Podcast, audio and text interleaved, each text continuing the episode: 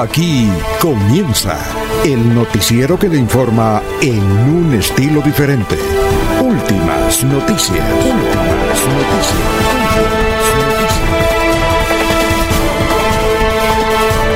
La información analizada por los expertos, sin sesgos, explicada con detalles, sin tanta carreta.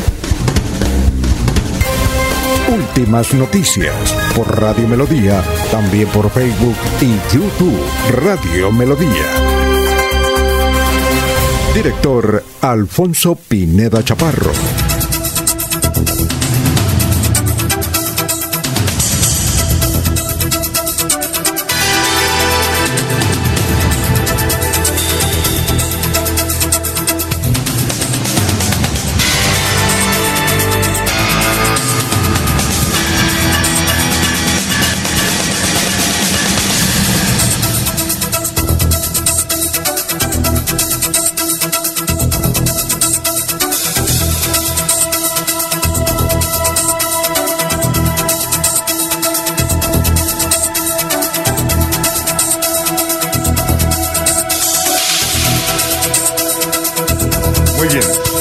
Señores, tengan todos ustedes muy, pero muy buenos días. Hoy es martes, ya 27 de mm, octubre del 2020. Nos abre el micrófono Anulfo Otero Carreño a las 5 de la mañana, 4 minutos, para hablar por Radio Melodía, por Melodía en línea, por 1080m, por Facebook Live.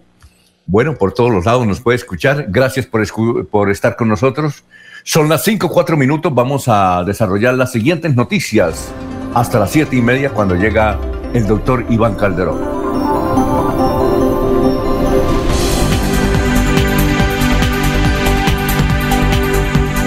Estaremos hablando de, bueno, de la ley seca en Florida Blanca, también de las restricciones en Bucaramanga, este fin de semana para evitar la celebración de los niños.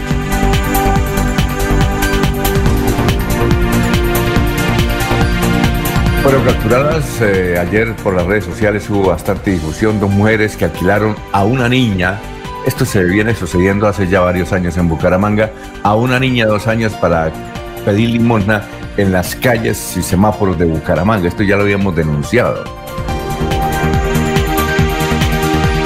Fueron encontradas eh, las dos eh, jóvenes niñas venezolanas, prácticamente de 15 y 16 años, que desde hace ocho días estaban perdidas porque iban para Barranca Bermeja y en Pamplona, en vez de seguir para Bucaramanga, bajaron hasta Málaga. Ya fueron, ya fueron encontradas, gracias a Dios.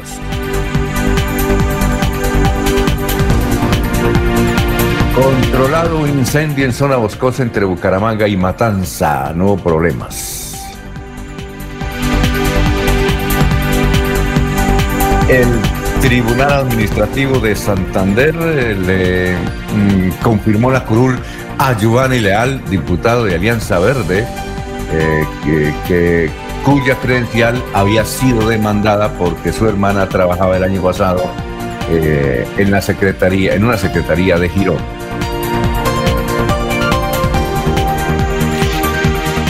Con éxito se cumplió ayer en el Senado de la República el debate sobre la nueva ley de turismo. Por ejemplo, hay una buena noticia y es que se propuso que los tiquetes aéreos bajarían de precio, es decir, la ley de turismo reduciría el IVA del 19 al 5%. Bien, seguimos con las noticias. Esta semana se hará conocer la nueva fecha del paro que protagonizarán los conductores y propietarios de buses y busetas de transporte público convencional. Son muchas empresas, creo que son dos empresas.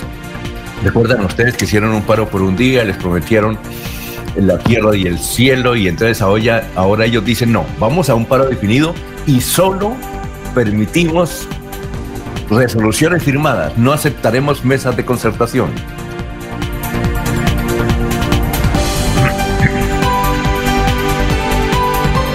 Son las 5 de la mañana, 7 minutos. Este es Radio Melodía. Vamos a seguir eh, recibiendo a nuestros compañeros de trabajo en este martes 27 de octubre. Laurencio Gamba está en Últimas Noticias de Radio Melodía 1080 AM. Laurencio, ¿cómo se encuentra? Muy, pero muy buenos días. ¿Qué hay de su vida? Alfonso, pues bien, después de estar este fin de semana, como lo decimos ayer, por Lebrija, vereda la Aguada de Ceperino, pues hoy aquí frente a la alcaldía de Bucaramanga, Alfonso, por cuanto hay importantes noticias, obras de desarrollo, lo que acaba usted de mencionar, cómo será la celebración de la Noche de los Dulces, la Noche de los Niños, o el tradicional celebración norteamericana para los niños. Pero hay que tener cuidado y como han dicho las autoridades, el gobernador de Santander, Mauricio Aguilar Hurtado, el señor alcalde de Bucaramanga, es mejor no sacar los niños a la calle porque corren riesgos por la pandemia. Rosario de peticiones para el señor presidente de la República, Iván Duque, preparan dirigentes y hasta alcalde de Santander cuando visitará el presidente a Santander el viernes y sábado. El gobierno nacional y gestión de riesgo pidieron a los alcaldes, a las autoridades, incrementar las medidas de logística para evitar deslizamientos y otros hechos ante el incremento de la temporada de lluvia en Santander. La comunidad de los santos le pidió a la concesionaria de la vía más atención a las carreteras rurales. Están un poco eh, deterioradas, dañadas como consecuencia de la temporada de lluvias y también por la falta de mantenimiento por parte de la concesión. El alcalde de Bucaramanga debe gestionar también importantes recursos del orden nacional Creo que él también va a estar en Zapatoca este fin de semana, igual que el alcalde de Barranca Bermeja, donde el gobierno nacional recientemente anunció importantes recursos. Estará también el señor alcalde de Barranca e Zapatoca, que queda ahí cerca al puerto petrolero. Y Alfonso, la iluminación del patinódromo es importante para los niños, los jóvenes y quienes practican este importante deporte patinódromo de la ciudad real de Minas. También eh, recordamos recientemente Jenny Sierra dijo que se requiere que sea dado al servicio para todos el escenario, el patinódromo. Precisamente sobre la iluminación habla Carlos Saúl Hernández y sobre la petición de abrir el, el patinódromo Jenny Sierra. Aquí está este informe. Antes de un mes tener eh, ya cambia esta iluminación en el patinódromo, colocando iluminación más eficiente, LED también, iluminación electrónica, gestionada inteligentemente con el proyecto que estamos implementando. La idea es poder eh, reemplazar, mejorando el ángulo de, la iluminación o el área de iluminación cubierta por esto y darle pues obviamente otra visión a este sector. Cambia totalmente, o sea, ya pues el, hecho de las sombras cambia, ya ahí puede haber más concentración y deja pues, o sea, de la luz amarilla a luz blanca la diferencia es bastante grande. Que nos abran el patinódromo para los niños de transición y menores, ellos tienen derecho al esparcimiento también y con todos los protocolos de bioseguridad que estamos aplicando. Yo creo que ya la prueba piloto que hicieron los de las categorías de juvenil, y mayores está ya a puertas de que nos den también entrada a nosotros, Inderbu específicamente. A usted, Laurencia, muchas gracias. Muy bien, eh, ya estamos saludando a esta hora a Gerardo Gómez Porero, dice buenos días, sintonía de Alto Viento, segundo etapa, Florida Blanca, sintonizándolos y esperando el regreso del doctor Avellaneda, del doctor Julio Riche. Él estará aquí con nosotros creo que el viernes porque hoy está en una actividad deportiva, eh, también está en actividades académicas. Ustedes, ustedes saben que el, el, doctor Julio es un nadador profesional y eh, a veces las piscinas eh, empiezan desde las 5 de la mañana, él tiene un turno desde las cinco y media. Pero que le manda mucha salud, pero el viernes va a estar aquí con nosotros y los días que pueda intercalar inter, eh, con la universidad y el deporte estará aquí con nosotros. El doctor eh, Julio Enrique Avellaneda. Un saludo para Gustavo Pinilla Gómez, que nos escucha, Oscar Durán desde, desde Estados Unidos, desde Los Ángeles. Igualmente nos escucha Jairo Macías, eh, igualmente, don Ramiro Carvajal, de Deportivos Carvajal. Aníbal Nava Delgado, gerente general de Radio Taxi Libres, esta empresa grande, gerente general de esa pionera del transporte en Colombia, que es Radio Taxi Libres, que tiene el teléfono 634-2222. Un saludo para Lino Mosquera, para Peligan, igualmente para Miriam Díaz Pérez, para Benjamín Gutiérrez, Juan José Rinconosma, Walter Vázquez, estamos saludando también a Pedrito Galvis, Paulito Monsalve. Bien, y vamos con el obituario. Son las 5 de la mañana, 13 minutos, 5 y 13. En el obituario están, eh, a ver, en San Pedro, Hilda Marina Manrique de Narváez, cenizas presentes. Olga María Céspedes, Aparicio. Olga María Céspedes Aparicio, cenizas presentes. Marta Beatriz Mogollón Mantilla, cenizas presentes. Maurco Aurelio García Borques. Germán Plutarco Acuña Pardo. Eso es en San Pedro. En eh, Los Olivos están María Lucero Cortés Ramírez, María de Jesús Esteban Sepúlveda, Manuel Niño Forero, Manuel Niño Forero, eh, bueno, cenizas presentes. Manuel Niño Forero. Conozco un Manuel Niño. No sé si Laurencio lo conoce. ¿Y lo conoce?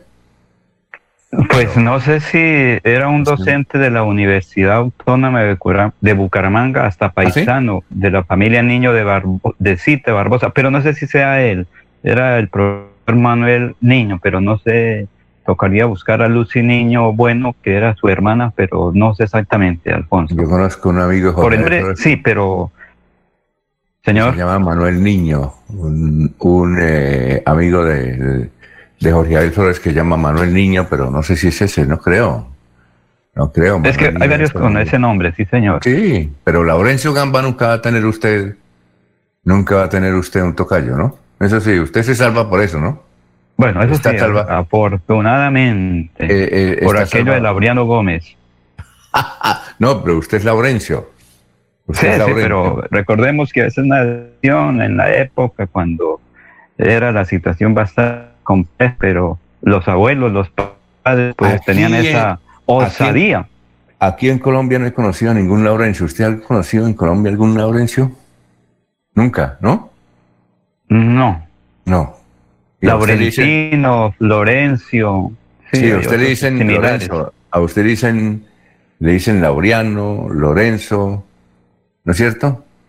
Le dicen más que el, alcalde, el exalcalde de el exalcalde de Aratoca siempre me dice Lorenzo Gambacoy. Ay, sí, perdón, don Laurencio. Entonces, hace la corrección, pero en, en la mente del exalcalde, del exalcalde Pedro Julio Corredor siempre me dice Lorenzo. Oye, ayer estaba cumpliendo y Martín Parra, les envío un saludito. Ay, Martín, nuestro común amigo. Ayer, un saludo para él, para Martín Parra. Sí, señor. Lo llamamos, dijo que está contento. Él ya pasa el chorizo de los 50, creo, ¿no?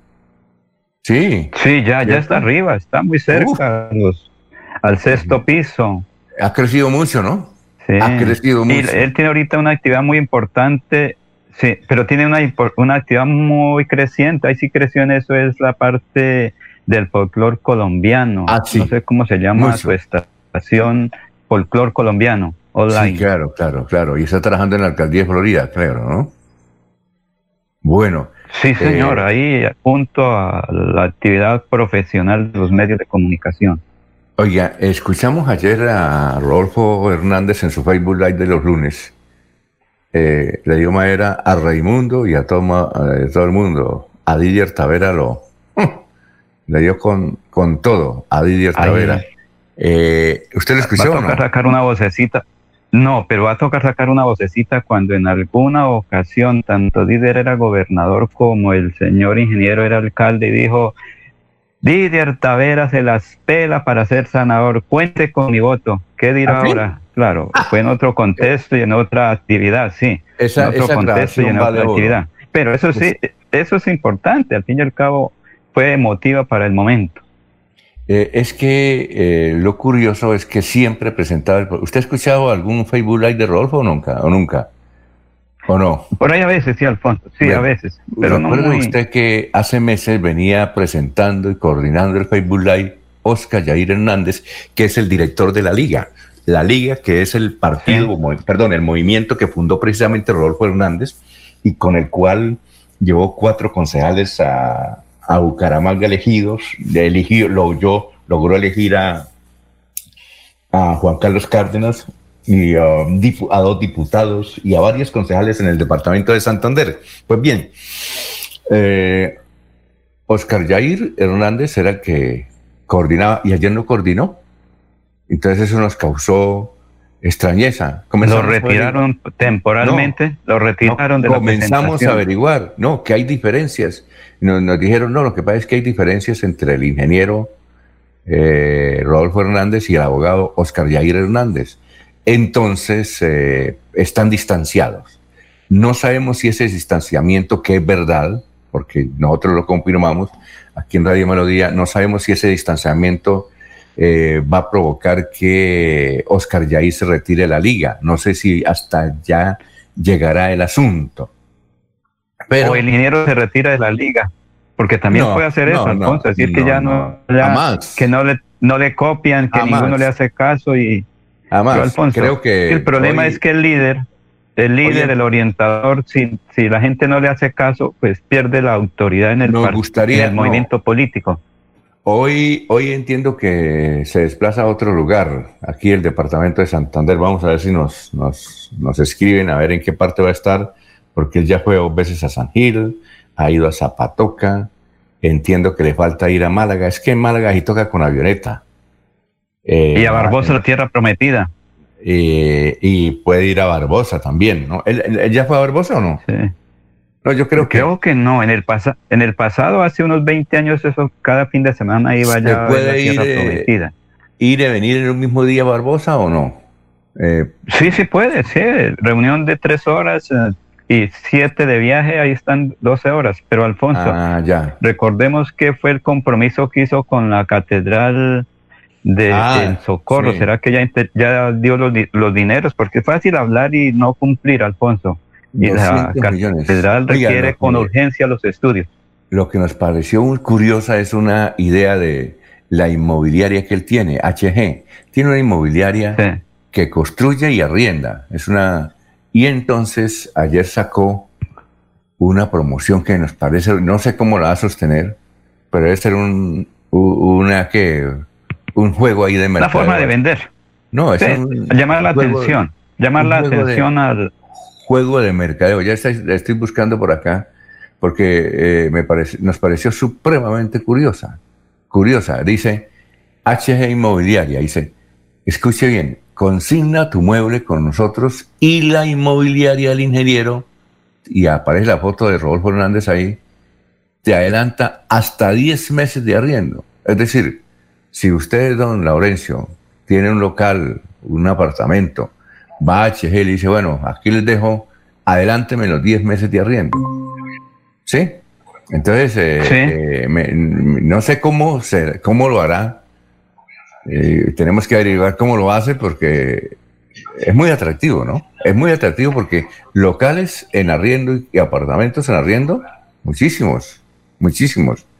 ¿Sí o no? ¿Pero cuánto le pagarán? Porque es que, Alfonso, eso también depende del pago de arriendo. sí tal vez uno piensa, bueno, ¿cuánto usted arrienda este apartamento? Yo lo arriendo en un millón de pesos. Listo.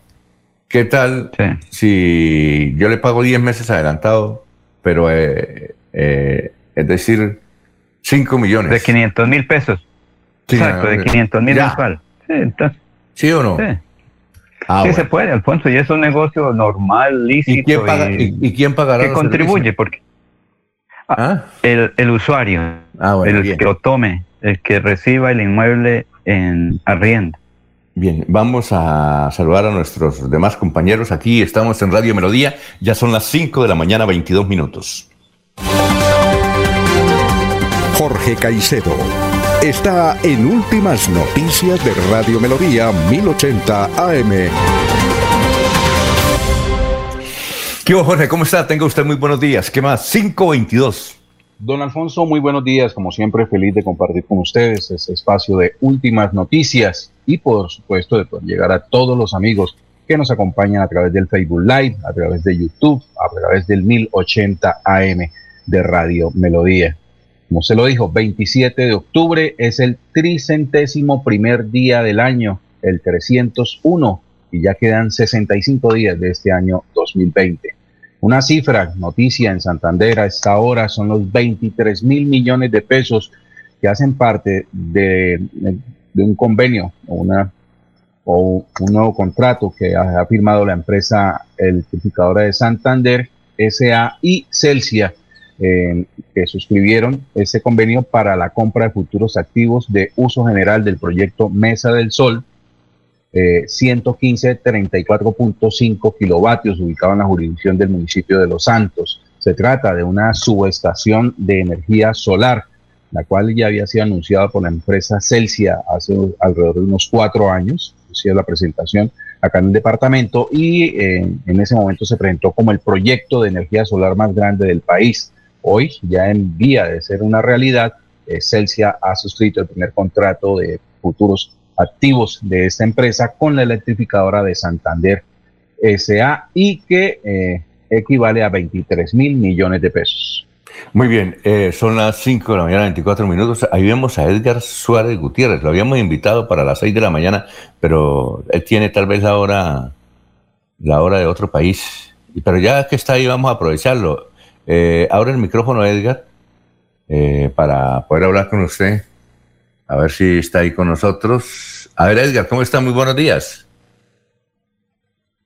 No lo escuchamos. No, no tiene audio. No tiene audio. Edgar, Edgar no tiene audio. ¿Qué?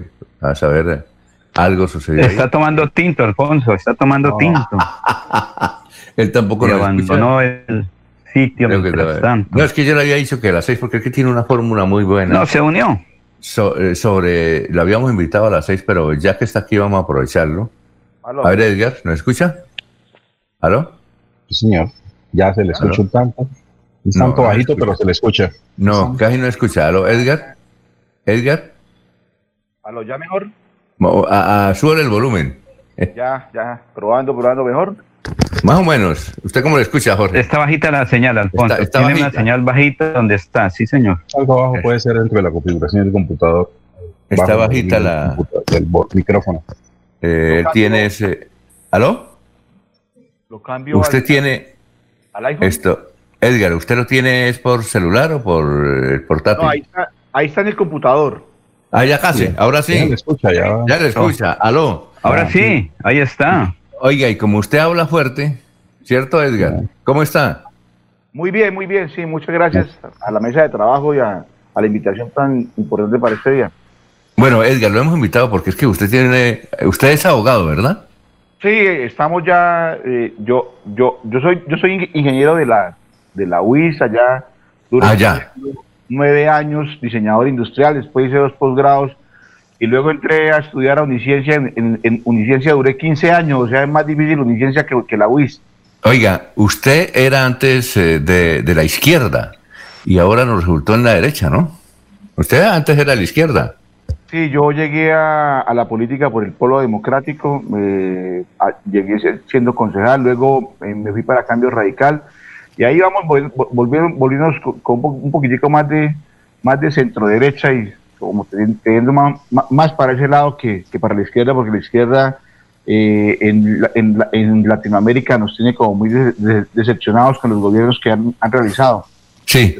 De pronto, por ahí el, el, el, más progresista, de pronto el de, el de Ecuador, ¿no? Eh, los otros han sido eh, muy, muy, muy nefastos, ¿no? O sea, el de Brasil, el de Argentina, ni, qué decir el de Venezuela. De pronto el de Bolivia, el de, el de Evo no fue tan, tan complicado, pero el de, el de los Kirchner, un gobierno muy, muy, muy, muy difícil. Nos llega en, eh, perdón, este, eh, el de Nicaragua. Sí. El de Ortega. Sí, muy complicado. Oiga, oiga, ¿cómo? ¿Cuál? Oh, podría el, el doctor Edgar Suárez eh, eh, la gente descalificar dentro de una frase que le escuché algún día a Lucho Garzón en un programa de radio en cadena nacional, cuando se refería a que quien a los 20 años no fuera de izquierda no tenía corazón y que a los 40 lo siga siendo no tiene cabeza. ¿Sabe que sí? ¿Sabe que sí? ¿Sabe que mire, yo tengo... Eh, ¿Esa frase es suya? No, eso es de Lucho Garzón. ah, pensé que era Lucho Garzón. No, se la escuché a Lucho Garzón en un programa de ah, radio. Sí, porque porque yo tengo hoy dos hijos, uno de 20, una, una de 20 y otro de 15.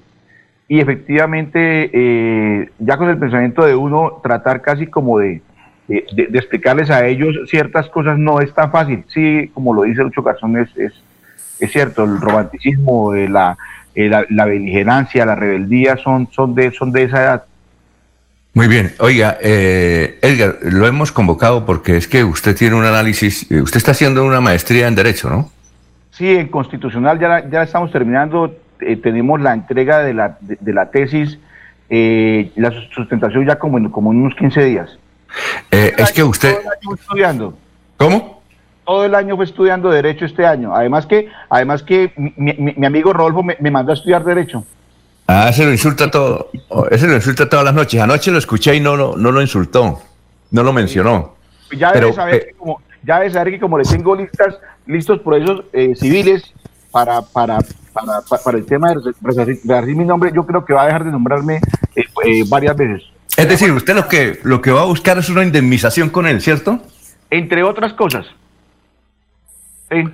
es decir, eh, eh, y me gustaría que ese sería un titular. Usted se puede quedar con HG, con la inmobiliaria, ¿no? Eh, o con la liga. No, no, no, no, no Albuchito. No, Albuchito, pero, pero, pero la pregunta, pero la pregunta es muy pertinente, ¿no? con, con, con Rodolfo Hernández y con la alcaldía porque todos, los ataques, todos, los ataques los recibí cuando él era alcalde. O sea, Por eso, pero es que, es que hemos eh, eh, eh, invitado a Edgar Suárez porque con la el fallo sobre Vicky Dávila, el fallo que le hicieron a Vicky Dávila, ahí se desprenden muchas interpretaciones y muchas posibilidades de que la gente demande a quien lo insulte a través de las redes sociales o a través de la radio y la televisión. Y Edgar, por eso le preguntamos, ¿usted piensa quedarse algún día con HG? Porque es que eh, son muchas las, eh, las denuncias, eh, los calificativos que le ha hecho públicamente a su persona y a su familia. No, primero, el señor es muy inteligente, no hay que desconocerlo. Yo creo que él ya está insolventado y yo creo que, no, que, que, él, que, él, en el tiempo no va, no va a tener absolutamente ninguna acción, ninguna representación en HG.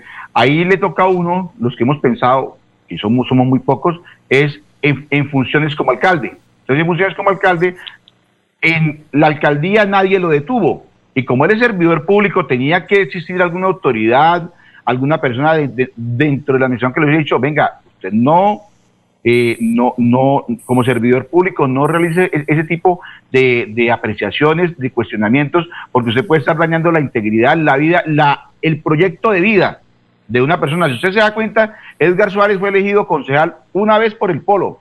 La primera vez que me presenté. La segunda me reeligieron nuevamente en cambio radical. Y la tercera me eligieron diputado. O sea, mi carrera política era una, es, es una carrera exitosa. ¿Yo por qué no me presento nuevamente? No me presento nuevamente precisamente porque, y mire que sí ocurrió, todo el desprestigio, el daño al buen nombre, a la integridad, el daño a, la intimidad de todas las personas que Rodolfo Hernández tocó. Si usted se da cuenta, todos fueron cuestionados y fueron prácticamente calificados y fueron prácticamente evaluados con los votos y todos eh, eh, tuvieron fracasos electorales. Si usted se da cuenta, ninguno logró tener eh, este, un proceso electoral exitoso. Igual, me, igual iba, iba a ser con Edgar Suárez. Y todo eso ocurrió en, en, la etapa de él como alcalde. Mira, acá por ejemplo los de IESAN. En IESAN él, dirá, él dilapidó casi como cinco nombres. El de cuatro profesionales allá, el, como el de, el de tres profesionales al interior de, de IESAN y como el de tres diputados. Son seis personas, seis personas a las que les dañó su buen nombre, les dañó su porvenir, su futuro, su proyecto de vida. Eh, yo, yo he venido hablando con los de IESAN y en IESAN esos muchachos no han podido conseguir trabajo porque cada vez que colocan IDESAN Edgar Suárez, sale de una vez el señor Oscar Yair y sale de una vez el señor Rodolfo Hernández, desprestigiándolos en funciones como alcalde. En esos, en, esos días él había ya salido de, la alcaldía, pero usted ve hacia atrás, a los bomberos los desprestigió, a los sindicatos los desprestigió, a muchos los despellejó. En ese momento, él, en función de alcalde, todos podemos ir a la justicia civil y colocarle procesos civiles porque la alcaldía tiene que responder por esos daños, perjuicios de ese, de ese eh, truncamiento o de ese eh, eh, o, o haber parado nuestros proyectos de vida. Sí. Y, en, y en lo civil, lo que hablamos, en lo civil afecta a la familia, a los papás, a los hermanos, a los sobrinos y hasta las secretarias y hasta las personas que trabajan con nosotros porque muchos dependían de nosotros. Sí. Entonces, eso fue lo que pasó más, más- más o menos con el Sí. caso de Vicky Anga. Eh, Edgar, vamos a hacer una pausita porque vamos a saludar a un compañero de trabajo que está ahí ya en la línea. Vamos a hacer una pausita. ¿Usted toma tinto o agua aromática? Tinto, yo soy tintero desde, desde los seis años cuando mi nono me llevaba tinto a la cama. Yo siempre he sido tintero. Ah, bueno, entonces tomemos un- tomémonos un tinto, don Edgar. Vamos a una pausita y regresamos. Estamos en Radio y Melodía.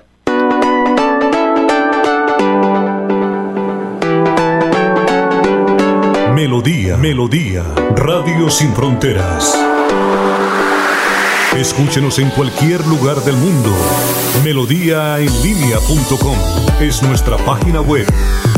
Melodíaenlínea.com. Señal para todo el mundo. Señal para todo el mundo.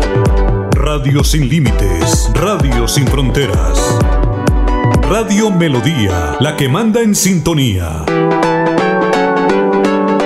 Sigámoslo haciendo bien mi Bucaramanga. Humangueses, les habla Juan Carlos Cárdenas. Hoy más que nunca, todos debemos asumir un compromiso con la ciudad y con cada uno de nosotros. Y esta será la clave para enfrentar esta nueva realidad. Pero confío en que atendiendo las prácticas de bioseguridad lo vamos a lograr. Cuidemos a nuestros seres queridos, en especial a nuestros adultos mayores. Vamos a seguir reactivándonos, recuperando puestos de trabajo y generando progreso para Bucaramanga. Alcaldía de Bucaramanga. Gobernar es hacer.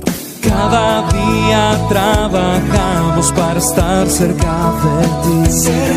Te brindamos soluciones para un mejor vivir. En Cajasal somos familia, desarrollo y bienestar.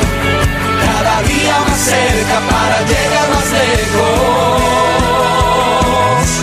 Con Cajasal. Vigilado Super Subsidio. Acceso a agua potable, Santander se levanta y crece. Plan Agua Vida. Un pacto por el bienestar y nuestra calidad de vida. Plan Agua Vida. Siempre Santander. Gobernación de Santander. Se va la noche y llega últimas noticias. Todos los días, desde las 5 de la mañana, empezar el día bien informado y con entusiasmo.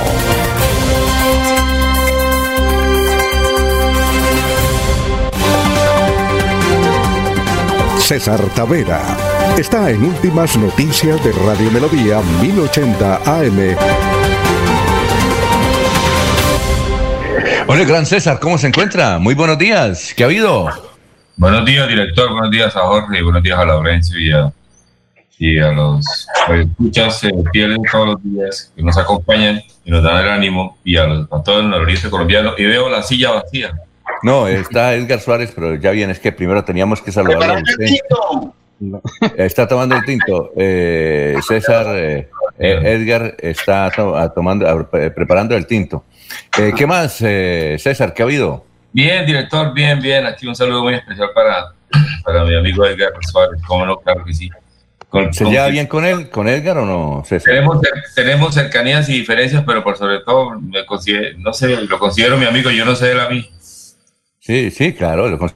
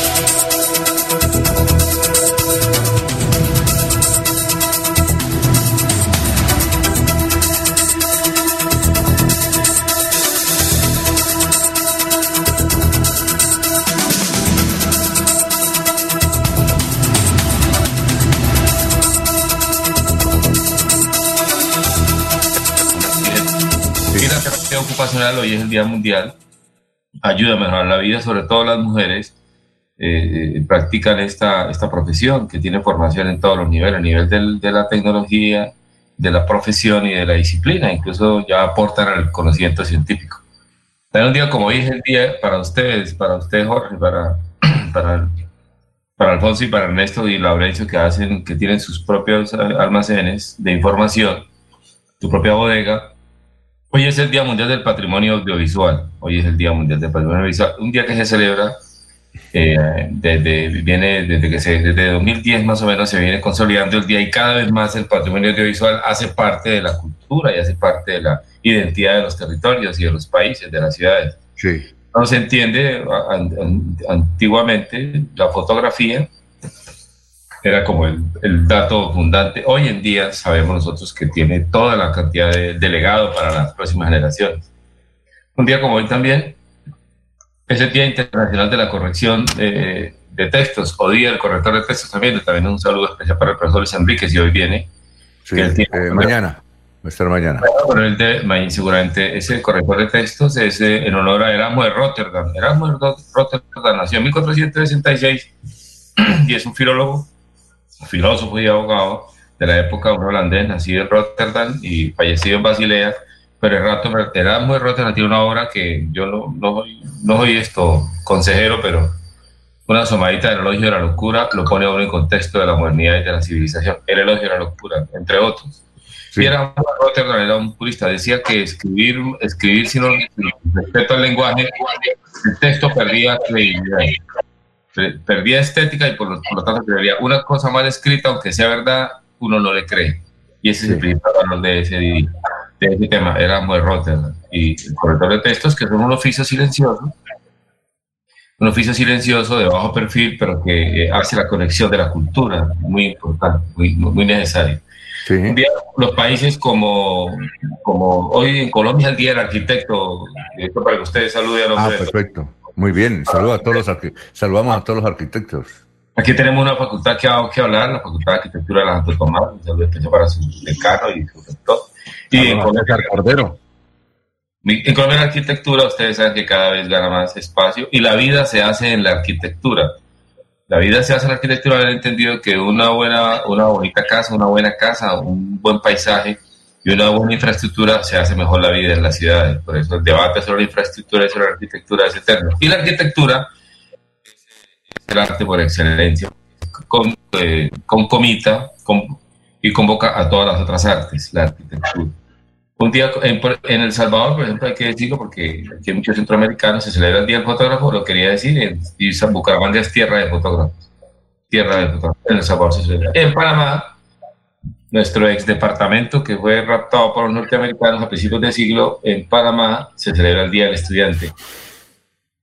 Esos son los días que, que valdría, la pena, eh, que valdría la pena comentar. Yo, yo quisiera hacer un comentario, digamos, seguido, por el tema que coloca, que dijo Jorge esa fue la frase que dijo, que, digamos que la plantea, que la dijo Luis Eduardo Garzón, el alcalde de Bogotá.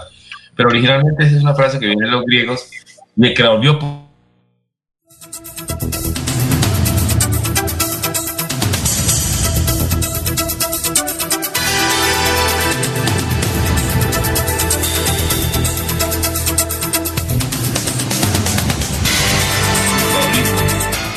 es el, la ortodoxia el mundo oscila en eso, pero generalmente el mundo avanza por la rebeldía.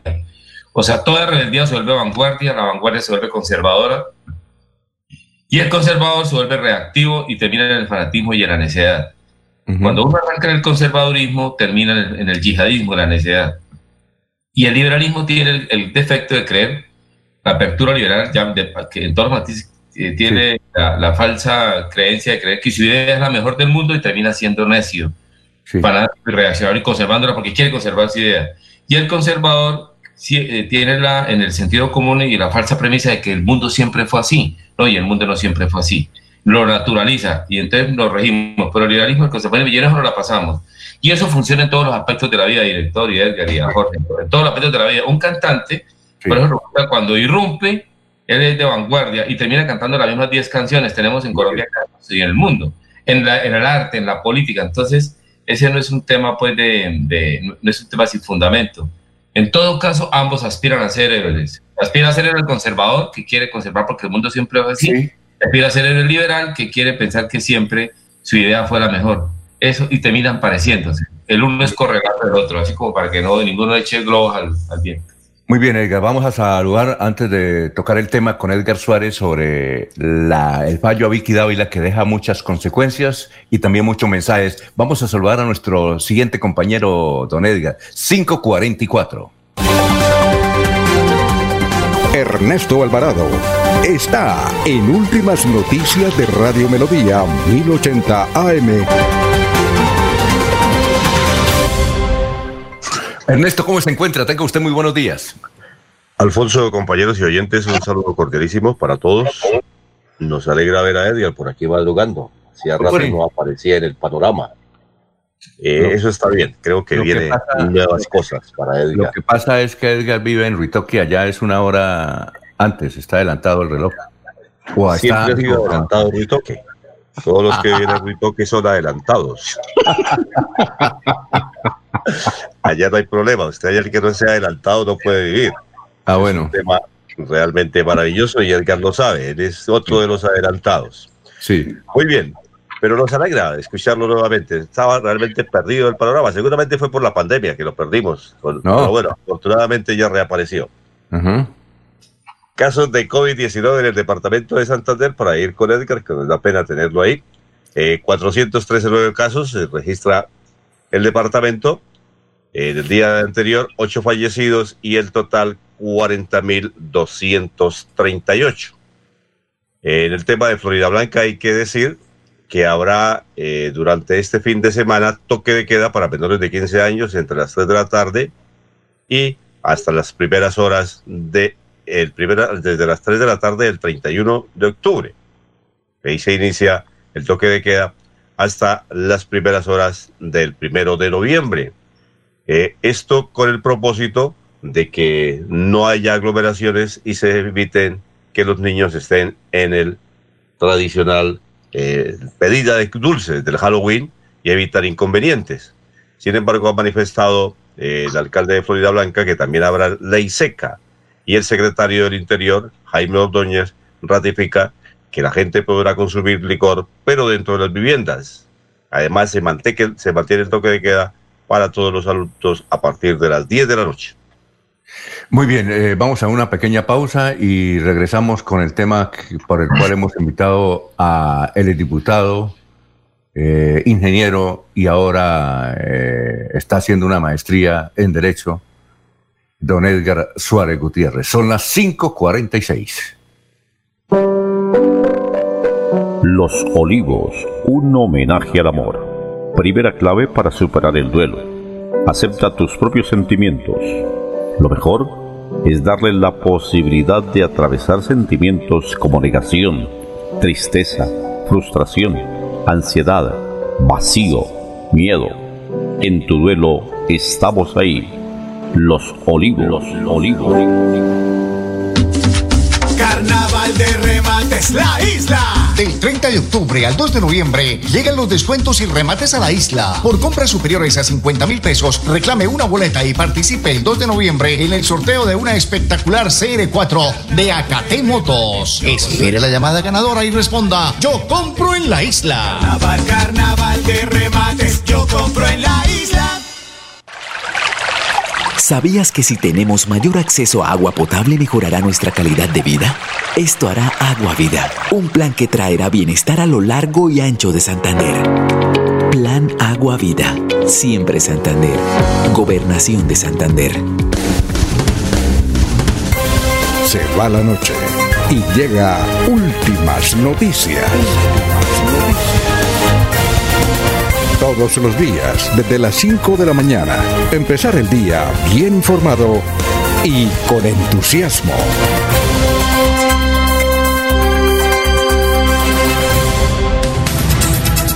Bien, eh, bueno, Edgar Suárez ha analizado bastante este fallo a Vicky Dávila, que, que para muchos ahí no hay violación de la libertad de prensa ni nada, sino que trae muchos mensajes. Eh, nos decía la semana pasada, cuando estábamos coordinando esta entrevista, Edgar Suárez dijo, ahora con esto que ha de definido el, el Tribunal Superior de Bogotá contra Vicky y contra RCN que tienen que pagar una cantidad de dinero por haber dado noticias de unos oficiales. Esto indica que cualquier persona afectada con una información puede acudir a la justicia y se gana unos pesitos. Es así, don Edgar. Ahora el micrófono, eh, perdón, no lo escuchamos. Aló, no lo escuchamos, ¿qué pasaría? No, Edgar, aló. Es No, que no. se fue a montar en el carrito ahí de No, no. Ritoque y se, se, se le varó. Edgar, no, no, no le escuchamos. Mire a ver si es que se puso otro, otro audífono, si es el mismo o es el otro. Usted le pasa lo del doctor Julio, tiene como 10 audífonos y entonces... Vamos a ver. Aló, ¿Ah? ¿ya, me, ya me escuchan? ¿Cómo? ¿Ya me escuchan? Ya, ya lo escuchamos. Que me paré, me, me, me paré a, a tomarme el tinto y se me No, pero ahí está bien. Ahí ¿Sí? está bien. Sí, claro. Pusieron esos audífonos y uno, con uno se, se puede hablar y con el, con el otro no. Ah, bueno, sí, cuénteme, Edgar, ahora sí, cuéntenos. No, pues muy complacido estar acá co- como ami- amigos como, como César Tavera, que a uno le, le, le gusta hablar con él, es como con un aguardiente y a esta hora con un tinto es como muy complicado porque lo pensar desde- Sí, eso... Se llama carajillo. Sí, hablar con César con un tinto es como complicado, le gustaría no mejor como con un aguardiente, como con un whisky. Para dormirlo. No, porque, porque algunas veces es- eh, eh, esas, esas charlas tan, tan románticas y tan, tan, de, tan bohemias no las tiene uno con cualquiera y César es un experto para, para ponerlo a uno a, a pensar sobre todo con, con frases y palabras interesantes. Voy a, voy a, voy a aprovechar que esa, eh, esa- César para un recortico pequeño. ¿Sí? ¿Me, me dejan, eh, mi doctor Sí, claro. Sí. Anoche, anoche César estuve viendo por Netflix Los Siete de Chicago, 1968. Ajá, bueno. Eh, hay una parte en la que en, en- en la que hay un hippie que es el más drogadicto, es el que consume más cannabis, más marihuana. Y cuando llega al, al- al- juzgado y cuando el juez lo sienta a, hacer su a- en, la parte del juicio, eh, eh, como él es ahí de, las personas que están acusadas, se sienta ahí ante el en, en ese proceso americano, es el que más cuerdo, cuerdamente habla. Es, es imp- impresionante porque tienen la capacidad del tema de las palabras. Habla de vaguedad, habla de ambigüedad y es el que da más predicciones desde el lenguaje en esa defensa. Entonces quería dejar ese, ese, esa, esa, esa apreciación con, mi- con mi amigo César, que se pone a hablar a uno le como de pedir uno un aguardiente, pero sí como a las, a las 6 de la mañana eso es como medio complicado. Carajillo. Siga, siga Edgar, siga Edgar. Bueno, sí, el- eh, es que eh, dentro de las cosas que, que este año he, he leído, porque sí he estado un poco alejado, como lo decía eh, Ernesto, eh, he estudiado bastante, llevo ya un año encerrado estudiando varios temas. Me, me causó mucha curiosidad el, el caso de Vicky Dávila, porque cuando lo saca el doctor Caicedo, que también es- compañero del posgrado, Daniel Caicedo lo saca en el frente, yo le, le- lo llamo y le digo, venga, doctor Caicedo, regáleme el fallo. Me envía el fallo y pues lo primero que pues me queda aterrado que es de la justicia civil. Yo no soy muy bueno para el tema, eh, para el tema civil, pero pues, pues leer una, una jurisprudencia normalmente tiene la misma metodología, cualquiera que sea eh, la justicia que la haya, eh, que la haya fallado. Entonces me, me puse a leer y sí, efectivamente tiene varios ingredientes interesantes. Primero que pareciera como si fuera la justicia constitucional la que tuviese que dar este tipo de, de pasos eh, eh, en, nuestra, en nuestras decisiones judiciales. Pero mire que la justicia civil en Colombia viene fallando temas interesantes. Hace un año falló algo de redes sociales interesante.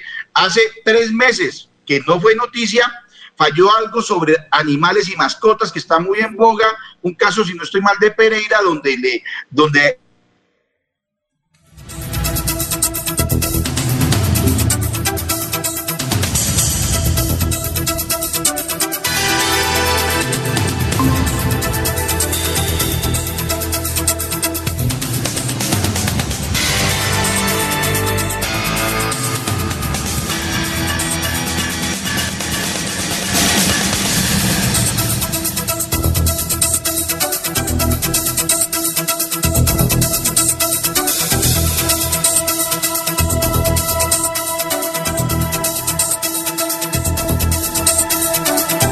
Esa, esa. Ahora sí, siga Edgar. Debe ser Rodolfo. Debe cortar donde yo hablaba de ese era el.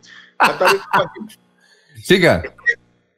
Este, el, el coronel los subalternos le envían una información a varios, a varios medios de comunicación. Solamente lo toma Vicky Dávila, porque ahí nombran a semana, nombran a la W, a la FM. Solamente lo toma, lo toma Vicky Dávila como que se lo envía a la corresponsal y la corresponsal hace una, unas pequeñas como, como, como eh, eh, tomas eh, de audio y emiten la noticia. Allí en la noticia, Vicky Dávila le dice al coronel que es un corrupto, que es un, una persona que está teniendo injerencia muy fuerte en el tema del Casanare, que va a hacer unas compras y que allí va a haber, va, a haber, va a haber corrupción, etcétera, etcétera. Después, pasado eso, a los, a los más o menos un, un, par de días, a él lo envían a vacaciones. En las vacaciones lleva, llega Yesid, el que estuvo acá, Yesid Vázquez, creo que, que Sí, era. claro. Llega Yesid Vázquez, llega al Casanare y él por medio de él empieza la investigación disciplinaria y empieza la investigación penal. Nuevamente Vicky llama a Yesid y le dice que por qué no lo han echado, que por qué sigue eh, en el servicio y Yesid Vázquez le explica por qué, porque eso, que eso hay, hay- hay unos procedimientos, hay, unos, hay unos, unos, unos tiempos y que no pueden sacarlo del servicio. Eh, eh, esto ocurre en mayo y en septiembre efectivamente al coronel lo, lo, lo, retiran del servicio. Después falla la justicia disciplinaria a favor del coronel y falla la justicia penal a favor del coronel. Ellos toman esos dos procesos, es lo que yo veo, el proceso penal y el proceso disciplinario, y con esos dos fallos se van a la justicia civil. Tal vez un abogado oficio le dijo, venga, tenemos todos los argumentos para ir a, la justicia civil, a usted, esa periodista, le dañó la vida, le dañó su familia, porque la familia tuvo problemas, tanto su esposa como sus hijos en el colegio, los fueron, a los cuales les, eh, fueron afectados por bullying, persecución y matoneo a raíz de las noticias. Entonces, eh, eh, eh, ellos dicen, los políticos, al igual que los militares, viven de las condecoraciones, viven de, los, de rangos que van ascendiendo y viven prácticamente del honor y buen nombre. Entonces acá lo que, lo que está viendo una periodista es dañando el buen nombre de una carrera exitosa militar. Entonces, a raíz de eso, eh, lo, lo- lo- ya eh, lo radican el proceso en Bogotá y en primera instancia se pierde. En primera Sí. instancia se pierde que eh, eh, eh, cuando hablamos, eh, ma- ma- maestro Pineda, yo no sabía que se había perdido, yo leía partes, no, Sí, no- claro. Ayer, ayer lo leí y en primera instancia lo pierde en Bogotá eh, y en segunda instancia ta- también lo, lo resuelve una mujer. En segunda instancia llega al Tribunal Superior del Distrito Judicial de Bogotá y allá en la zona civil tres magistradas fallan a favor, o sea, echan para atrás el, el proceso anterior, fallan a favor y decretan eh, o declaran la indemnización por perjuicios morales por 165 millones a dos personas, una persona eh, que es Vicky Dávila y la otra es una es una una, una eh, es RCN a quien también eh, eh, por ser persona jurídica le combinan pagar estos 165 millones y rectificar de la misma manera como hicieron el daño por el mismo medio de comunicación a la misma hora y en la misma dimensión. Y ahí es importante porque también nombran las redes sociales, el daño tan grande de un poderoso, dicen ellos, que la, la comunicación o los medios de comunicación es un verdadero poder y que ese poder le daña la vida y la familia a alguien que, que llevaba un camino exitoso en, en- en el servicio militar. Oh, Perdón, en, en el servicio policial. Entonces, más o menos, esa es como, como, como- Ah, bueno, perfecto. es, es, un, es un choque, es un choque de, de- de dos, de dos eh, que eh, eh, nos habla humana y nos habla eh, y, y- y el, el artículo 20 es todo lo que es la libertad de prensa, libertad de expresión. El caso Petro, el caso Petro recibió muchísimo la justicia, el derecho internacional, el derecho convencional, todo lo que son las convenciones de derechos humanos, eh, la, la- la- la defensa de, de- de la Carta de Derechos, y aquí las magistradas lo toman como base tanto el artículo 20 como todas las convenciones firmadas que protegen la intimidad y la honra de las tenemos, personas. Eh, Jorge, eh, tenemos dos preguntas, ojalá las responda rápido porque tenemos que ir a la información de las seis de la mañana eh, de Laurencio y de Jorge. A ver, Jorge.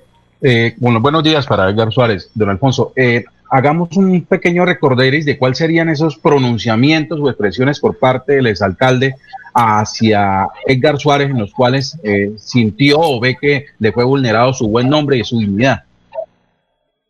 Jorge, el alcalde ha hablado de Edgar Suárez 40 veces. Le he colocado 10 tutelas, de las cuales he ganado 3.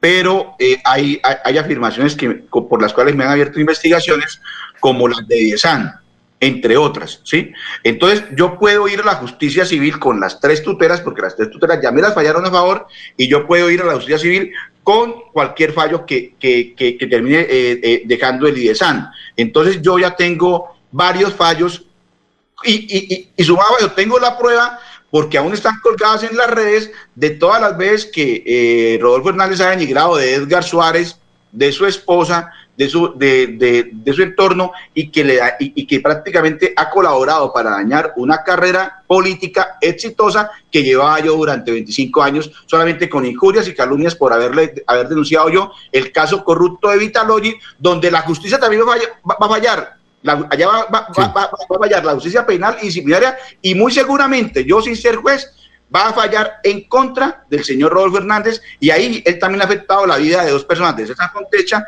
y de Abelardo Durán. Sí, a las, también le acabó toda su, toda su vida profesional, se la acabó. Pregúntele a Contecha es dónde le dan trabajo. Pregúntele a Abelardo Durán dónde le dan trabajo. Pregúntele a, los muchachos de, de Liesan dónde le dan trabajo. Pregúntele a Edgar Suárez por qué tuvo que truncar su vida eh, pública y política por todo lo que él en las redes para denigrar del buen nombre, el prestigio y la intimidad de, nosotros. Bueno, la última pregunta, y a ver, don Laurencio, y le pido a Edgar que la responda rápido porque nos vamos a unos mensajes. A ver, Laurencio.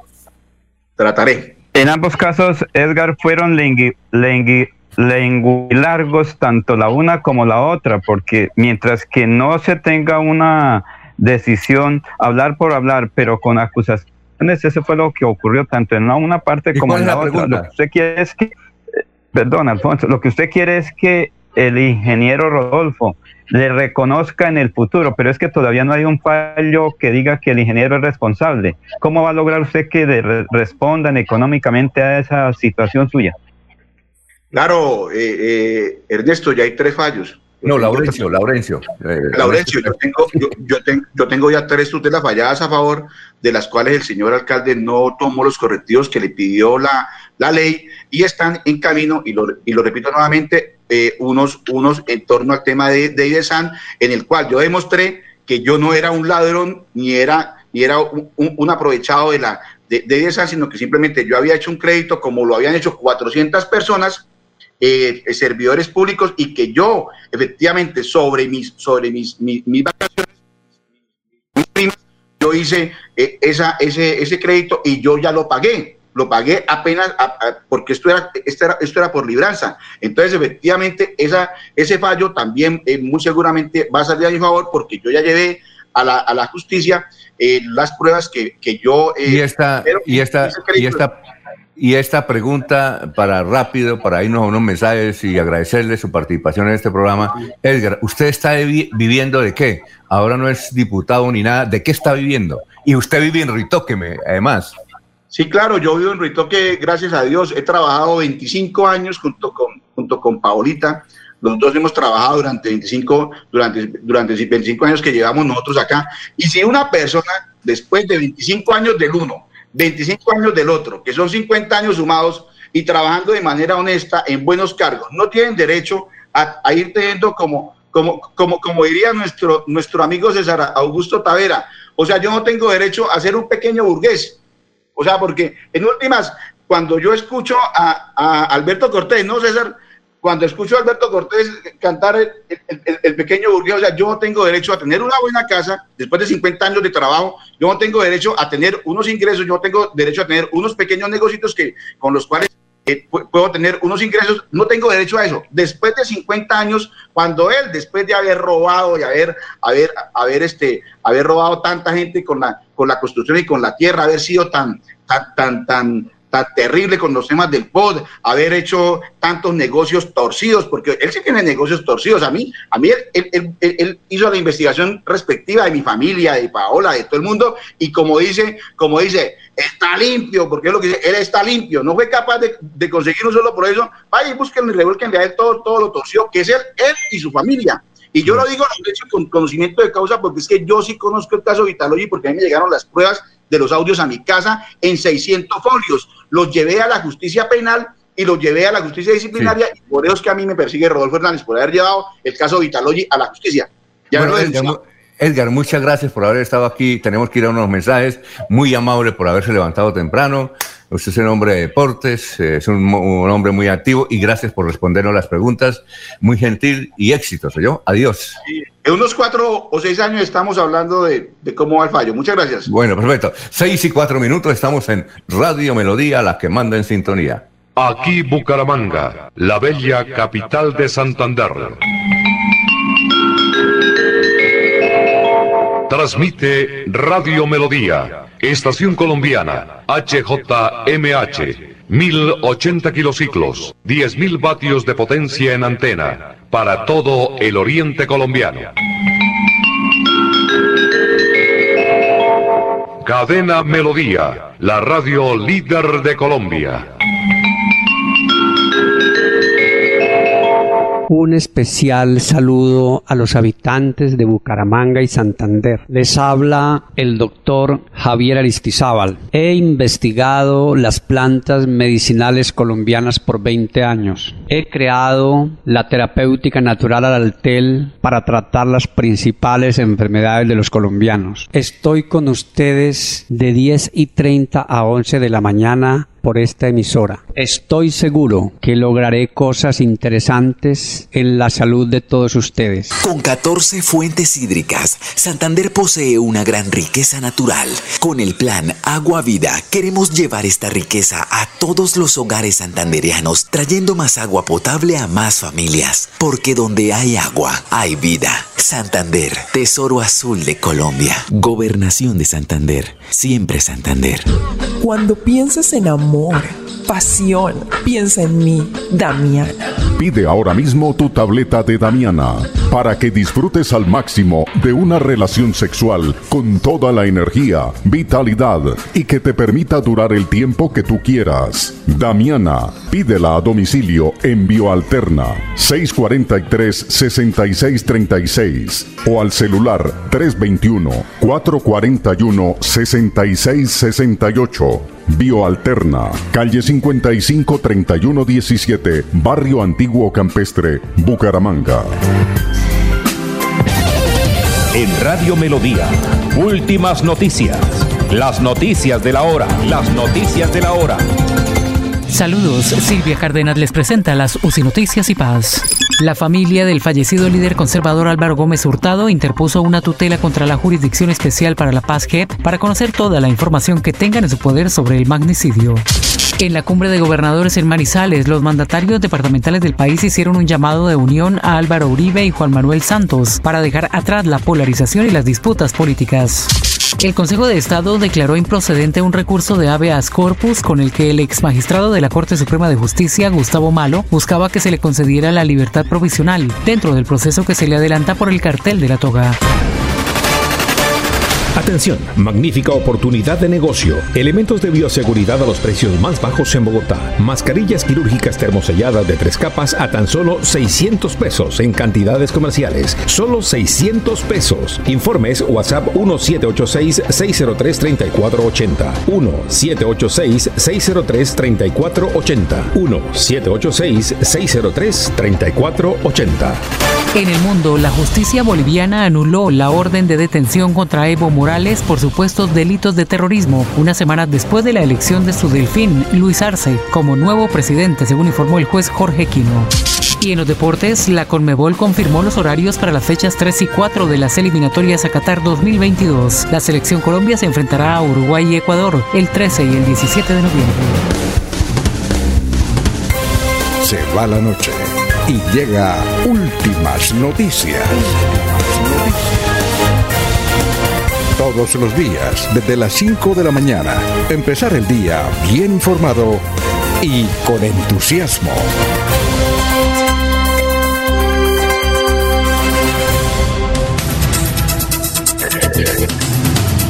Bueno, vamos con más noticias. Eh, son las 6 de la mañana y 8 minutos eh, y luego vamos a leer los mensajes de los oyentes. Finalmente en las últimas horas. Estaban perdidas, eran venezolanas, tenían 15 y 16 años de edad. Fue encontrada, eh, fueron encontradas en el barrio Pablo Acuña. Ese barrio Pablo Acuña es de Barranca Bermeja, Jorge. Pablo Acuña. Jorge. ¿Aló, Jorge? ¿Escucha? Bueno, eh, eh, dice que no lo escuchamos, Jorge. No, no lo escuchamos. Pa- ¿Aló, Jorge? Hola. Bueno, entonces eh, vamos con noticias a esta hora. Ernesto, mientras eh, resuelve el problema de Jorge. Ernesto, lo escuchamos. Son las 6 de la mañana, 9 minutos. Se sigue trabajando en el municipio de Girón para combatir la delincuencia. Es un programa que ha diseñado eh, su alcalde, Carlos Román, para que la seguridad sea primordial en esta ciudad. ¿Cómo se está trabajando en el mismo? Le preguntamos al secretario de Comunicaciones de Girón, Esteban Telles, y esto nos contó. Claro que sí, mire, eh, el alcalde lo prometió en su en su campaña. Iba a ser el policía número uno del municipio de Girón y hoy lo está logrando. Dos golpes importantes a las bandas, a las bandas más reconocidas delincuenciales en el municipio de Girón. Una de esas los parceros con una con el operativo más grande que se ha podido hacer el Comando Metropolitano de la Policía de Bucaramanga y es la captura en una sola en una sola eh, en una sola operación de más de 30 personas. ¿Sí? Eso demuestra que la infraestructura que, que se logrará hacer en el gobierno de Jonaví Ramírez, que hoy se está logrando hacer con el doctor Carlos Román, terminando estas infraestructuras, los nueve CAIS, la dotación de más de 50 vehículos de parte automotor para la policía, las cámaras de seguridad que aumentaron, las cámaras de seguridad en los barrios, las 1.200 cámaras que se pudieron entregar en los diferentes barrios. Y toda la ciudadanía unida ha podido mostrar que se puede avanzar y hoy Girón por los indicadores de seguridad, uno de los mejores en el área metropolitana, demostrando que estamos desarticulando problemas de microtráfico, de drogadicción en los jóvenes, ocupando a los jóvenes en escenarios como este, el Coliseo de Santa Cruz, un coliseo próximo a inaugurar. ¿Para qué? Para que las personas tengan otra cosa que ser delincuente, los jóvenes no se concentren en eso y esa es la invitación para todos. Dos golpes importantes, golpes todos los días a la delincuencia del municipio de Girón en cabeza del doctor Carlos Román, del secretario de Seguridad y, y Convivencia Ciudadana, el mayor Pinto, que también ha hecho una excelente labor. Y bueno, todos los operativos, gracias a la Policía Nacional, el Ejército Nacional, los tenemos cada el ejército lo tenemos cada ocho días haciendo recorridos por las veredas. A la policía los tenemos todos los días en operativos aquí en, en, en, la ciudad. Entonces, lo más importante es trabajar en equipo y hemos hecho un muy buen equipo con la fuerza pública. Muy bien. El secretario de Comunicaciones, Esteban Tello, ratificó que el alcalde de la localidad, Carlos Román, seguirá siendo el primer policía de esta ciudad para combatir la delincuencia. Jorge, ¿nos escucha? Jorge. Sí, señor. Fuerte y ah, claro. bueno, es que eh, le estaba comentando, en Barranca Bermeja hay un barrio que se llama Pablo Acuña. Sí, señor. Ah, es que allá fueron a encontrar las dos menores que estaban desaparecidas hace ocho días que venían de Venezuela, venían para Barranca, pero se equivocaron en Pamplona y se fueron fue para Chitagá con destino a Málaga. Pues ya fueron encontradas. Muy bien. ¿Es un barrio nuevo o viejo? No, no, no, es eh, un barrio ya con bastante historia en el puerto petrolero. Y sí, efectivamente, la, la, las jóvenes venezolanas fueron encontradas allí, en el sector de Barranca Bermeja, porque además también ellas iban con el propósito de encontrarse con algunos familiares que ya están radicados allí en Barranca Bermeja. ¿Qué noticias tenemos, Jorge? Son las 6 y 12 minutos. Don Alfonso, pues hablando de mujeres venezolanas, fueron capturadas dos mujeres por instru instrumentalizar a una niña de dos años para pedir limosna en Bucaramanga. En el operativo adelantado por la Policía Metropolitana, Migración Colombia y la Alcaldía se pudo comprobar que las dos mujeres extranjeras no tenían ningún parentesco con la menor. Esta instrumentalización se presentaba en el barrio Antonia Santos, en el centro de la ciudad, donde las autoridades observaban que las dos mujeres abordaban vehículos y personas para pedir dinero a favor de la menor. Al momento de pedir la identidad de la niña, ninguna de ellas pudo confirmar que se tratara de un familiar, puesto que los documentos de nacimiento expedidos en Venezuela se encontraban a nombre de otra persona ajena a ellas, reveló el comandante de la Policía Metropolitana de Bucaramanga, el brigadier general Luis Ernesto García. Añadió que, la, que al indagarlas por el motivo de la ausencia de la madre, las dos mujeres confirmaron que ella había facilitado a su hija para pedir dinero y por ese motivo fueron capturadas por el delito de explotación de menores de edad. Ambas fueron dejadas a disposición de la autoridad competente para que les defina su situación jurídica. Entre tanto, la niña fue entregada al Instituto Colombiano de Bienestar Familiar para el ejercicio del restablecimiento de los derechos y se le brinden las condiciones básicas de salud. El 22 de julio de 2019, el entonces exconcejal de Bucaramanga, Jaime Andrés Beltrán, aseguró que por 25 mil pesos diarios había un negocio de alquiler de menores detrás de la mendicidad en la ciudad. Muy bien, son las 6 y 14, don Laurencio, lo escuchamos. Alfonso Concesión Mesa de los Santos, Gobernación de Santander y el secretario de Infraestructura. Es que la Secretaría de Infraestructura del departamento a cargo de Jaime René Rodríguez, se reunió con habitantes de Los Santos para conocer y tomar posesión de varios hechos que se requieren allí, como es que la concesión invierta recursos en la parte rural, en las vías, porque con la lluvia la mayoría de las vías están en poco en mal estado. Precisamente aquí está este informe con el secretario de Infraestructura, con el interventor del proyecto y con el dirigente cívico Jorgin Pérez Cardoso. Gobierno de Siempre Santander ha llegado a la Mesa de los Santos. Desde la Secretaría de Infraestructura realizamos la supervisión a la, firma Construicol, firma concesionaria, que ejercen eh, el recaudo del peaje como también la inversión de este recaudo para, eh, para esta importante vía. Se está haciendo eh, la supervisión del nuevo software que se ha implementado para, para el recaudo de los recursos que se, se deberán invertir en la vía y tener el control del ingreso de estos dineros. También se están diseñando estrategias para mejorar la movilidad en esta vía tras las continuas quejas de la comunidad ante los trancones que están realizando los fines de semana y puentes festivos en la Mesa de los Santos. Oscar Herrera, ingeniero residente de la concesión Mesa de los Santos. Bueno, con la adquisición del nuevo software buscamos darle viabilidad, autonomía al peaje y tener un poco de control sobre los vehículos que circulan sobre la concesión. Esto nos da la garantía de tener un control, un sistema mucho más novedoso con una empresa de alta calidad como es Thomas Instrument, la cual posee experiencia eh, a nivel nacional con el recaudo. Estamos hablando de un software contemporáneo con integración a sistemas, a medidas nuevas que nos ayuda a mejorar la movilidad durante los corredores, durante las festividades o las zonas de alto tránsito sobre la concesión. Maneja estadísticas diarias, hace un control de recaudo, una categorización y una efectiva denominación de vehículos. Con los recaudos se procura hacer inversión en vías terciarias, en mantenimiento vial, en mejoramiento de las calzadas, todo con el fin de darle seguridad, control y confort al usuario.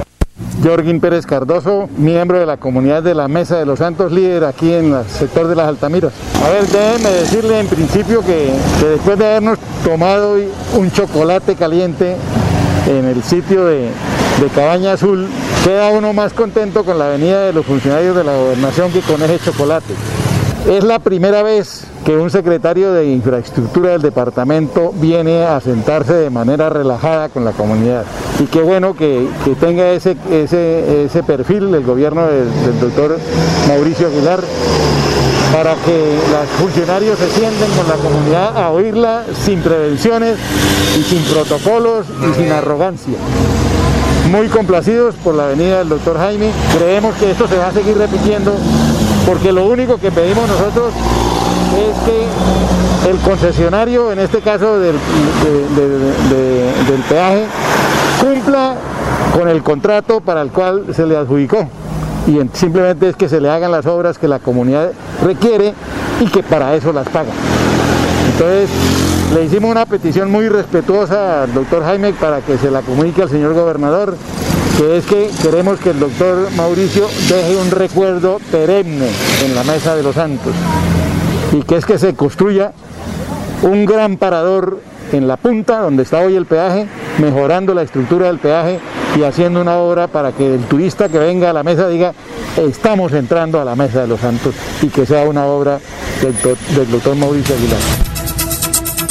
Muy bien, eh, estupendo esa información sobre, al fin, luego de muchos años, se va a clarificar lo que ocurre en la Mesa de los Santos, sobre todo con el peaje. Son las 6 y 18. De remates la isla. Del 30 de octubre al 2 de noviembre llegan los descuentos y remates a la isla. Por compras superiores a 50 mil pesos, reclame una boleta y participe el 2 de noviembre en el sorteo de una espectacular CR4 de Acate Motos. Espere la llamada ganadora y responda: Yo compro en la isla. Carnaval, carnaval de remates, yo compro en la isla.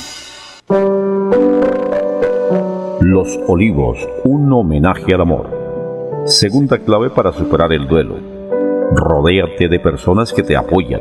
Habla de tus sentimientos. Socializa y busca compañía de tu círculo social más cercana. No te encierres. En tu duelo estamos ahí. Los olivos. Los olivos. Acceso a agua potable, Santander se levanta y crece. Plan Agua Vida. Un pacto por el bienestar y nuestra calidad de vida. Plan Agua Vida. Siempre Santander. Gobernación de Santander.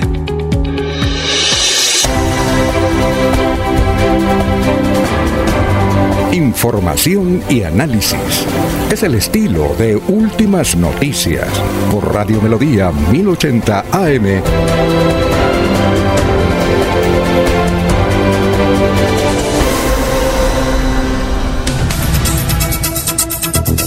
Muy bien, vamos con los mensajes. Ana María Díaz Villamizar dice, increíble, están desesperados porque estos personajes, ¿será que no les da eh, la preparación para vivir de otros ingresos, que no sea desfalcando el erario público, acostumbrados a vivir de los impuestos que paga el pueblo? Me duele mi país con esta clase de personajes. Gustavo Pinilla Gómez dice, Edgar Suárez tiene toda la razón. Vicky Dávila presionó para que echaran al coronel y a quien le dañó su carrera y afectó la familia. Eh, Marcela Meléndez dice, sí, sí, Rodolfo el Terrible. Eliezer Galvi dice, Internet Picho. Jenny Sugu dice, bien dicho. José Antonio Rueda, bien Edgar Suárez, yo lo apoyo. Berta dice, si Rodolfo, don Edgar, si Rodolfo es presidente, ¿por qué no espera y pone una demanda cuando sea presidente porque gana más plata? Eh, son muchos los mensajes que han llegado y poco a poco los vamos comentando. Hay otra noticia y es que el Tribunal Administrativo de Santander le salvó prácticamente la curul al el doctor Giovanni Leal, Giovanni Leal Ruiz, que había sido demandada y que ya finalmente en las últimas horas se dio a conocer ese fallo. Ese lo permite seguir en la Asamblea del Departamento de Santander.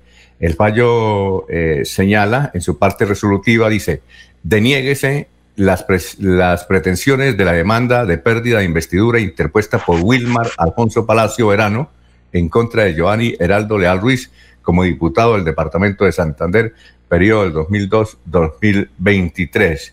Eh, firman eh, el magistrado ponente Milciades Rodríguez Quintero, magistrada Solángel Blanco Villamizar, Claudia Patricia Peñuela Arce, magistrada Rafael Gutiérrez Solano, también magistrado, y el magistrado Julio Edinson Ramos Salazar. Eh, igualmente, eh, otras eh, noticias esta semana. se dará a conocer la nueva fecha del paro que protagonizaron los conductores, recuerdan ustedes, hace unos 15 días en la ciudad de Bucaramanga, del área metropolitana. Pues bien, Edwin Fabián Pinzón, que es el gerente de la asociación que se llama Acitransco, dice que van a hacer un nuevo paro, pero atención, escuchen esto, será en forma definido. Y dicen, no aceptaremos mesas de concertación, solo resoluciones firmadas. Ellos están muy disgustados porque les mamaron gallo, porque ellos querían que se prohibiera el parrillero en el área metropolitana. Evidentemente mm, dijeron que sí, que iban a sacar una resolución para no solamente prohibir el parrillero, sino más, más que todo inscribir obligatoriamente, les dijeron, obligatoriamente les dijeron en el área metropolitana, inscribir la unidad familiar eh, para reducir la piratería. Después, cuando los mototaxistas o motociclistas y mototaxistas anunciaron un paro, un bloqueo de la ciudad, el área metropolitana dijo que eso no era obligatorio. Esa palabra que no era obligatorio la consideraron los empresarios de, de transporte, que son generalmente las empresas de buses del área metropolitana, son 12, como una tomadera de pelo. Entonces dijeron, ah, nos tomaron el pelo, bien, nos vamos a reunir. Eh, consultaron a varios magistrados, eh, a varios dirigentes sindicales, a varios promotores de protestas y establecieron que van a hacer un paro, pero lo van a terminar no cuando el gobierno les diga, venga y nos sentamos, no señor, lo van a terminar cuando saquen las resoluciones prohibiendo el parrillero y otras eh, mm, eh, novedades que ellos eh, piden, como el restablecimiento de algunas rutas donde la economía está muy mal, el servicio está muy mal. Y, Pero Alfonso. Y además exigiendo, Laurencio, que les paguen una especie de indemnización durante estos meses de pandemia, de estos de, que y mientras tanto, mientras no estén eso en la mesa, en las resoluciones, no van a levantar el paro. Va a ser difícil. ¿Qué iba tú, Laurencio? Es que no es por el parrillero, es por el mototaxismo que acabó con el transporte urbano. Mire, si usted revisa, ahí debajo de su apartamento hay por lo menos tres motos ofreciendo servicio, tres personas conductores de moto, que es ahora es la nueva profesión, ser mototaxista. Pero lo otro, Alfonso, los carros, mm, entre millas eh, irregulares o como dicen los transportadores de taxi o buses, los carros piratas, que es el otro fenómeno. Alguien me dijo, es que yo tenía un taxi, lo vendí en 100 millones y compré 10 carros y cada carro me produce 20, 40 mil pesos por la noche y ahí tengo 10 personas que me colaboran conduciendo estos carros Uber. Entonces, esa es la situación, Alfonso, un carro Uber que no tiene ni mucha responsabilidad, no paga muchos impuestos digamos que prácticamente con 100 millones yo puedo en la persona mía comprar 10 carros o 20 motos y eso me da una cantidad de dinero. Entonces, eso es lo ese es el fenómeno. No hay control para el, el mototaxismo y el Uber, que ese es el fenómeno, Alfonso, de transporte irregular. Mire, yo hablé con un directivo de esta asociación y ellos dijeron que sí, el parrillero Laurencio. Ellos le dicen que sí. ¿Por qué? Porque las autoridades han prometido reducir la piratería y una de las formas de reducir la piratería era controlar el parrillero. Y entonces le tomaron el pelo.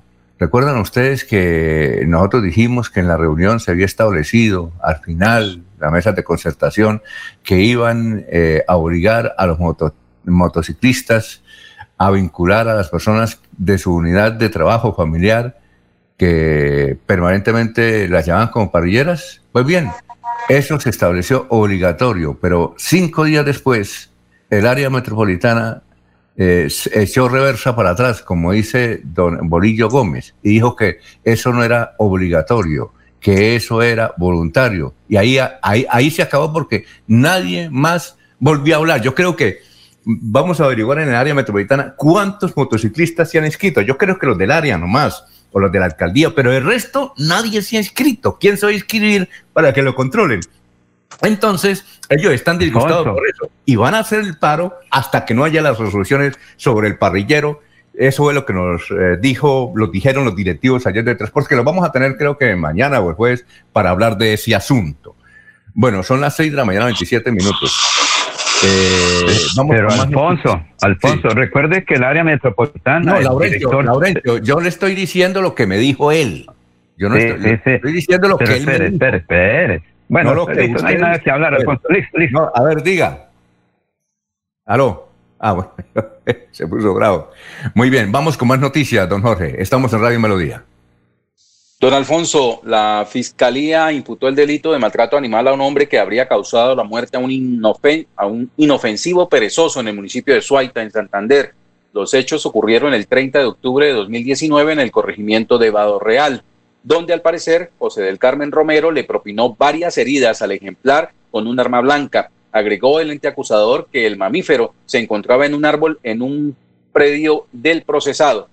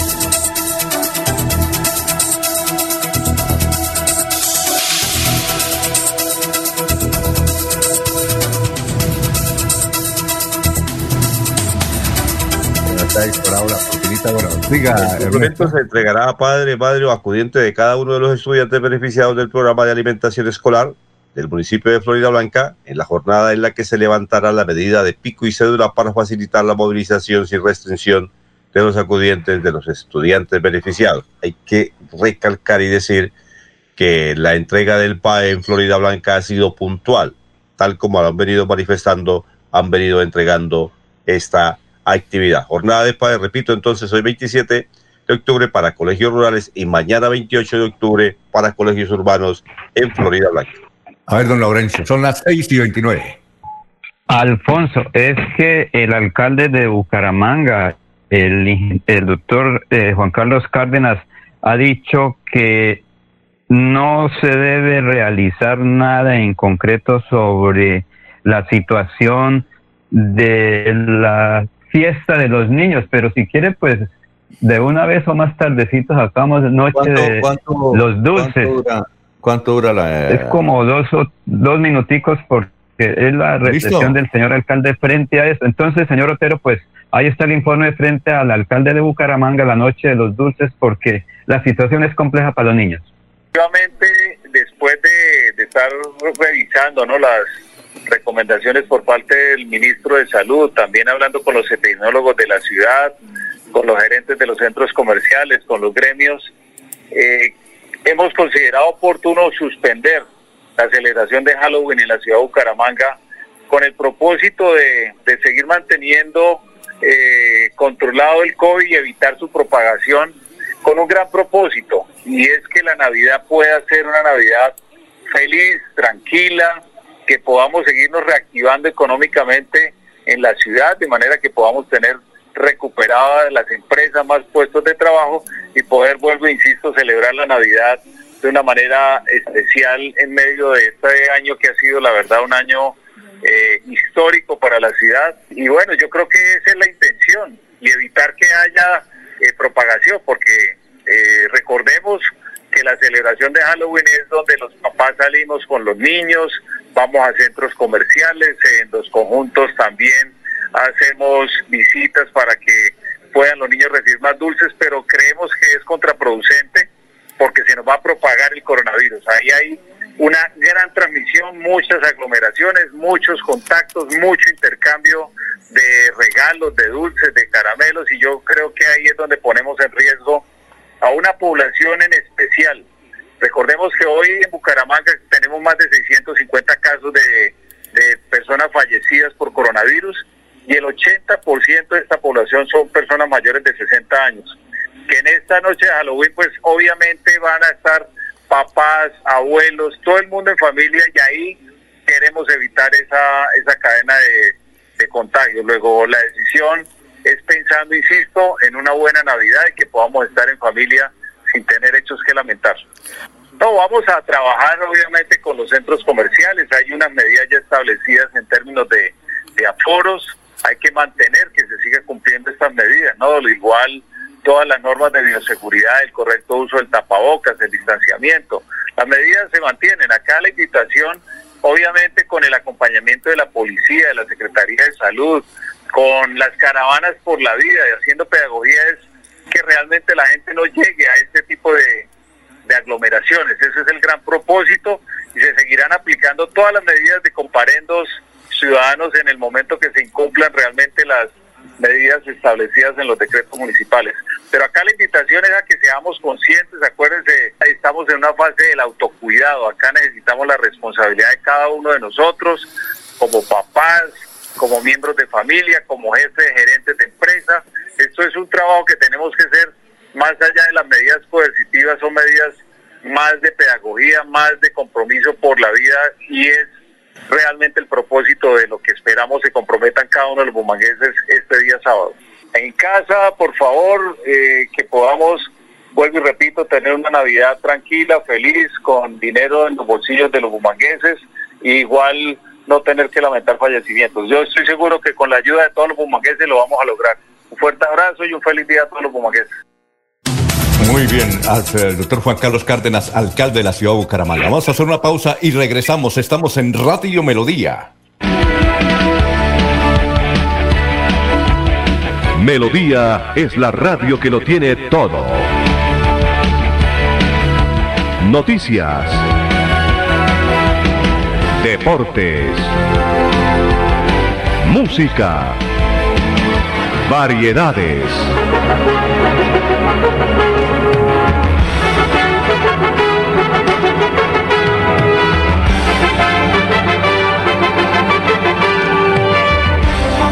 Melodía La Grande.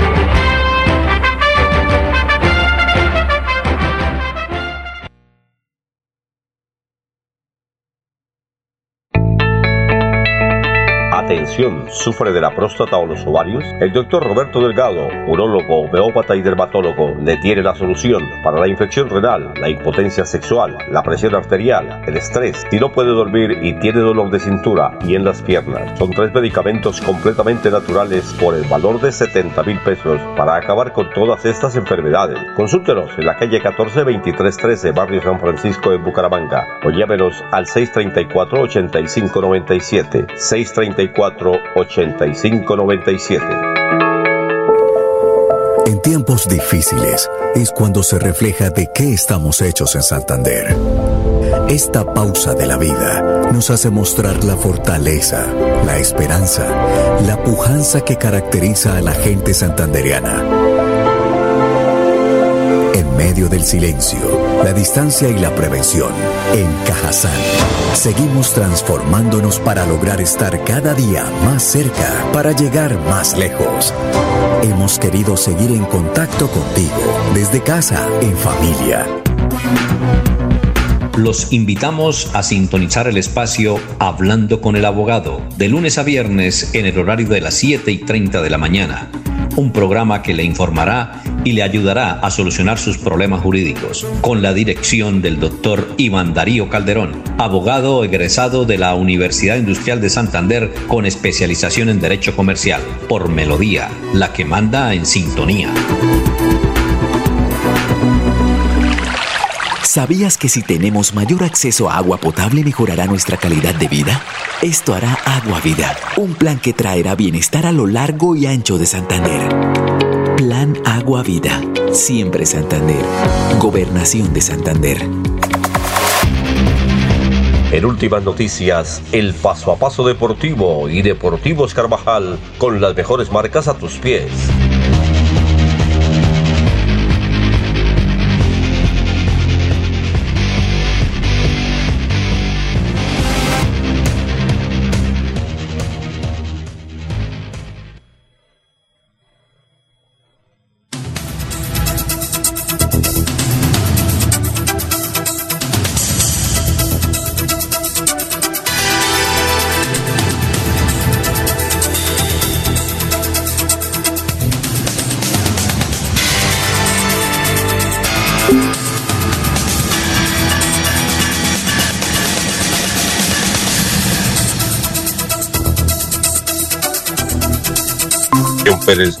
La acomodara en el fondo y pusiera a ganar al equipo Leopardo un gol por cero.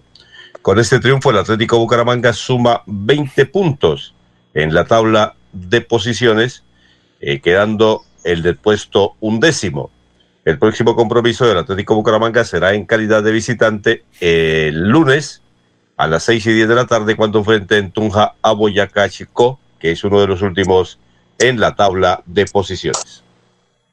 Muy bien. Eh, eh, usted tenía una tarea, Ernesto, ¿la averiguó? ¿O no?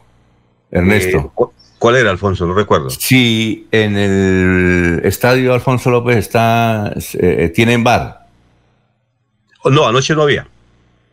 Mm. Anoche no hubo bar. Creo, creo que, que, es la de mayor la que define qué partido se aplica el bar, don Alfonso. Ah, ya. No, no, no están, ¿Aquí nunca lo han tenido? ¿Aquí nunca lo han tenido? Eh, hace dos, selecciona dos partidos. Ajá. Y ese de ayer no tenía bar. Muy bien. Eh, es la división mayor quien toma la decisión de qué partidos van a tener bar o no van a tener bar. Que se han convertido en un inconveniente quizás para la gente que vive el fútbol de cerca. Porque pasa una jugada a los tres minutos, se hace la revisión y después de tres o cuatro minutos se vuelve a tomar una determinación. Los partidos de fútbol, hoy por hoy, están terminando de jugar solamente unos 25 minutos en tiempo total. Muy diferente al baloncesto, donde el cronómetro es detenido y pasan el tiempo. Usted puede quemar todo el tiempo que quiera, que ahí después se lo, le hacen la reposición. Muy bien, vamos a una pausa. Estamos en Deportivos Carvajal, paso a paso, 6 y 39. Carnaval de remates La Isla. Del 30 de octubre al 2 de noviembre llegan los descuentos y remates a la isla. Por compras superiores a 50 mil pesos, reclame una boleta y participe el 2 de noviembre en el sorteo de una espectacular CR4 de Acate Motos. Espere la llamada ganadora y responda: Yo compro en la isla. Carnaval, carnaval de remates, yo compro en la isla. Muy bien, eh, siga don Ernesto, son las 6 y 39. Esta noche el equipo de Búcaros de baloncesto vuelve a estar en plena acción cuando enfrente al representativo de Piratas en la capital de el deporte, como es la ciudad de Cali. Están muy contentos los muchachos de, Búcara- de Búcaros por los resultados obtenidos. Búcaros se encuentra eh, ocupando el quinto lugar de posiciones, que es encabezado por Titanes, que tiene 12 puntos. Tigrillos, Cimarrones y Cóndores tienen 10 puntos y Búcaros de Bucaramanga 8 puntos. Esperemos que esta noche le den satisfacción a usted, Alfonso, y gane nuevamente el equipo Búcaros, Leopardos, que nos represente en el baloncesto en la burbuja, en la ciudad de Cali. ¿A qué hora es el partido? Ese partido, no, la, la hora no la tengo.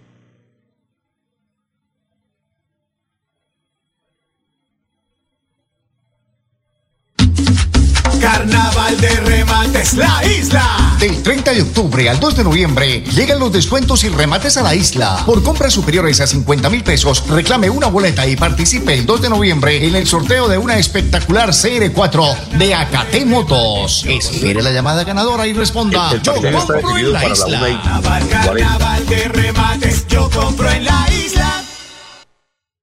¿Qué me decía Ernesto? El partido es a la 1 y 40 de la tarde. Ah, hoy, y va por Win, ¿no? Va por Win, sí, el normal. Es que los horarios del baloncesto han sido diversos, no es fácil eh, encontrarlos, pero aquí ya tengo la hora. 1 y 40 será para que usted disfrute de este compromiso. ¿Algo más, Ernesto? La ¿O Vuelta a Colombia en bicicleta que arrancará Ah, sí. en Villa de Leyva, esta extraordinaria población del departamento de Boyacá y terminará en la ciudad de Medellín. La organización dice que arrancará el 13 de noviembre y terminará el 22. Eh, pasará por los departamentos de Boyacá, que es donde empieza, va por Cundinamarca, Tolima, Quindío, Risaralda, Calgas y terminará en la ciudad de Antioquia, en, perdón, en el territorio antioqueño. La Vuelta a Colombia que se reactiva en el mes de noviembre. Bueno, esta ha sido la sección deportiva aquí de Deportivos Carvajal, paso a paso, 6 y 41. En últimas noticias, el paso a paso deportivo y Deportivos Carvajal con las mejores marcas a tus pies. Vamos a leer. ¿Qué iba a decir, Martín? No, Oiga, señor. Bueno, va- eh, vamos a leer los mensajes que nos han enviado los oyentes. Eh, Fabio Hernando Bastilla Dueñas dice, buen día, tengo amigos taxistas y lo siento por ellos, pero este gremio todo el tiempo se preocuparon por la tarifa mínima y el famoso cupo y nunca se dignificaron. Este es un oficio que inexorablemente la tecnología lo tiene en vía de extinción. Eh, Gustavo Pinilla Gómez dice, un solo tipo que vive en Piedecuesta tiene 70 taxis piratas funcionando en Girón, dicho por los mismos conductores piratas.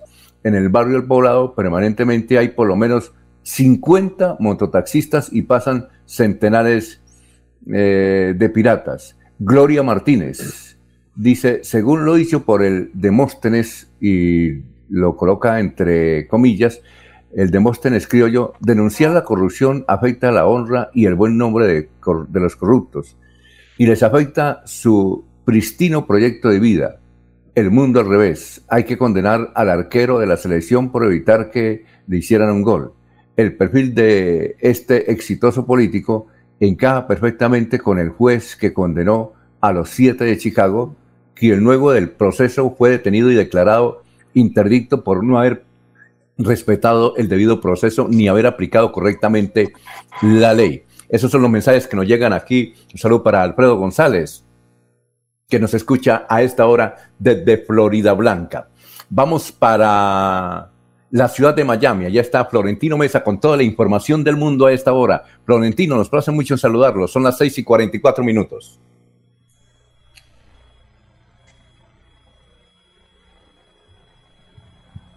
Vamos a ver si está Florentino. Aló, aló. Sí, señor, ahí está. Sí, señor, ahí está. Allá. No, no tenemos retorno.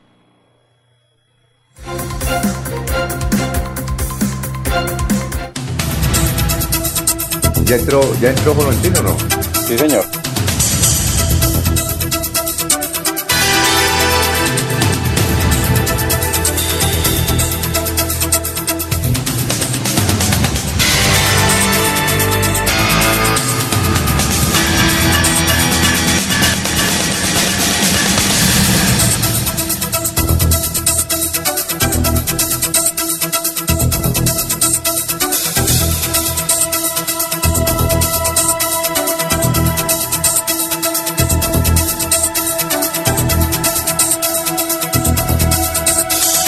Estás en el satélite. Sí, en el satélite. No, no lo escucho. ¿Aló? 6 y 45.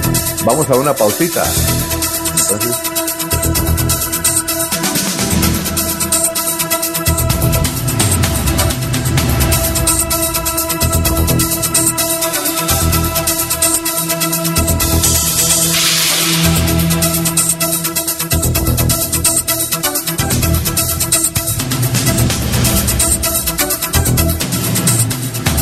La oficina de pasaportes ya abrió sus puertas. Para acceder a tu pasaporte, ingresa a www.santander.gov.co. Das clic en la opción Trámites. Vas a Pasaportes. Revisa los requisitos que necesitas y agenda tu cita. Si aún no lo has reclamado, comunícate al teléfono 691-0880, opción 1, extensión 1051. Recuerda, la cita es gratis. No necesitas tramitadores. Gobernación de Santander. Siempre Santander.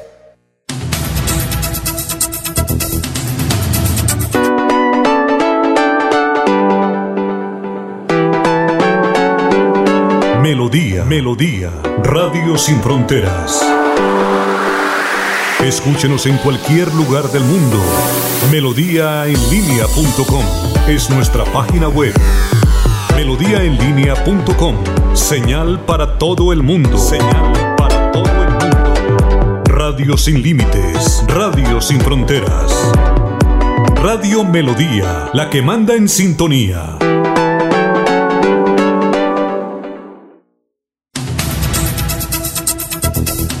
Eh, Anulfo, insistimos con Estados Unidos a ver si ya está en Miami, 6 y 47. Hola, mucho gusto. Florentino Mesa les presenta La Vuelta al Mundo en 120 segundos. La Organización Mundial de la Salud, OMS, llamó a no bajar los brazos en la lucha contra un coronavirus que estrecha cada vez más el cerco en Europa, pone a la economía contra las cuerdas, desata protestas e incluso se politiza. La pandemia deja al menos 1.165.000 muertos entre más de 43.825.000 casos en todo el mundo desde que se detectó en China en diciembre pasado. El presidente de Estados Unidos, Donald Trump, celebró con una ceremonia en la Casa Blanca la confirmación por parte del Senado de su tercera nominación para la Corte Suprema, Amy Coney Barrett, uno de sus grandes logros, ocho días antes de las elecciones. A solo una semana de las elecciones del 3 de noviembre, el presidente de Estados Unidos, Donald Trump, y su rival demócrata, Joe Biden, recorrerán el país este martes en un intenso día de campaña en el que también participará el expresidente Barack Obama. El huracán Z, la vigésima séptima tormenta con nombre en una temporada muy activa en el Atlántico, tocó tierra anoche en la costa caribeña de la península de Yucatán, México, azotando con lluvia y viento los centros turísticos alrededor de las ruinas mayas de Tulum. La justicia boliviana anuló la orden de detención contra el exmandatario izquierdista Evo Morales por supuestos delitos de terrorismo una semana después de la elección de su delfín Luis Arce como nuevo presidente. Cerca de 80 rebeldes sirios pro-turcos murieron en ataques atribuidos a Rusia contra su campo de entrenamiento en Idlib, en el noroeste de Siria, en la escalada más mortífera en esta región en ocho meses. Un tercer intento de poner fin a los combates en las fuerzas azerbaiyanas y separatistas armenias en Nagorno-Karabaj estalló en pedazos, ya que las dos partes se acusaron de una violación flagrante del alto el fuego negociado en Washington. Las tensiones entre Turquía y la Unión Europea aumentaban luego que el presidente turco Recep Tayyip Erdogan cuestionó la salud mental de su par francés Emmanuel Macron, lo cual fue muy criticado por numerosos funcionarios europeos. Esta fue la vuelta al mundo en 120 segundos. Son las 6 y 49 minutos. Vamos, Jorge, vamos con noticias. Vamos a aprovechar, son las 6 y 49. Estamos en Radio Melodía. Don Alfonso, luego de más de siete meses desde que el Instituto Nacional de Salud avaló el funcionamiento del Laboratorio Departamental de Salud Pública, llegó la hora de que este entre en servicio y será el próximo 29 de octubre, donde se procesarán pruebas diagnósticas del coronavirus. Así lo confirmó el secretario de Salud de Santander, Javier Villamizar, explicando que el acto protocolario eh, estará presente el, la directora del Instituto Nacional de Salud, Marta Ospina su puesta en funcionamiento se había retrasado producto de algunas demoras con la entrega de equipos desde el pasado mes de julio. El laboratorio comenzará fortalecido y apoyado, apoyando el procesamiento de las muestras del instituto que, del estudio de cero prevalencia que también iniciarán el 29 de octubre y que se aplicarán a 1.447 personas del departamento. Estas muestras de sangre serán enviadas al Instituto Nacional de Salud. El laboratorio departamental cuenta ya con reactivos, insumos y todos los equipos para iniciar a descongestionar los procesamientos de pruebas. A la fecha, operan los laboratorios de la Universidad Industrial de Santander, el laboratorio de Higuera Escalante, el del Hospital Internacional de Colombia y Ecopetrol, el ICA y la UDES. Muy bien, don Ernesto, son las 6 y 50 minutos. Eh, hay que manifestar que la Mesa de los Santos va a tener eh, Autocine bajo las estrellas. Esto es un programa que hace Parque, que maneja el ingeniero Jan Céspedes, y se manifiesta que desde que se hizo la reapertura desde el pasado 4 de octubre y con las limitaciones de aforo establecidas, se busca extender un horario para atención dos domingos a través de lo que se ha denominado autocine bajo las estrellas. La idea de esto es que la gente no se baje de los vehículos, la gente disfrute del cine con una amplificación extraordinaria que permitirá que se haga una buena eh, o se disfrute muy bien de este programa que va a estar en la Mesa de los Santos. Se dice que por ahora solamente habrá una función los domingos a las 7 de la noche, la tarifa es de 10 mil pesos por persona y el aforo máximo será para 300 clientes. Eh, se proyectarán películas familiares aptas para todo público que están convencidos de que esto será importante y que quienes visiten la Mesa de los Santos disfrutarán de una experiencia segura e inolvidable. Ahí está puesta nueva propuesta en la Mesa de los Santos, auto, autocine bajo las estrellas. Muy bien. ¿Y cómo le habrá ido? Es como la tercera vez, ¿no? Sí, habrá que hablar con el ingeniero Jan Céspedes cómo va el tema. Sí, perfecto. Laurencio, 6 y 52. Alfonso, es que el alcalde de Barranca Bermeja y proyectos allí, como recordamos, estuvo el presidente Iván Duque ya hace días, pero este fin de semana regresa al territorio santandereano. El alcalde del puerto petrolero pues le va a recordar al gobierno nacional cuáles son esas eh, obras que están priorizadas. Aquí está precisamente el alcalde de Barranca Bermeja.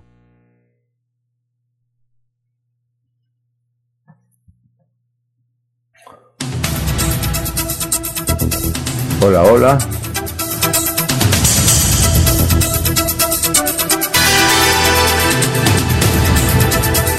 Se reconozca Barranca Bermeja diferentes inversiones, su posición estratégica en el país y una Barranca Bermeja que se presenta hoy a Colombia como un punto de desarrollo.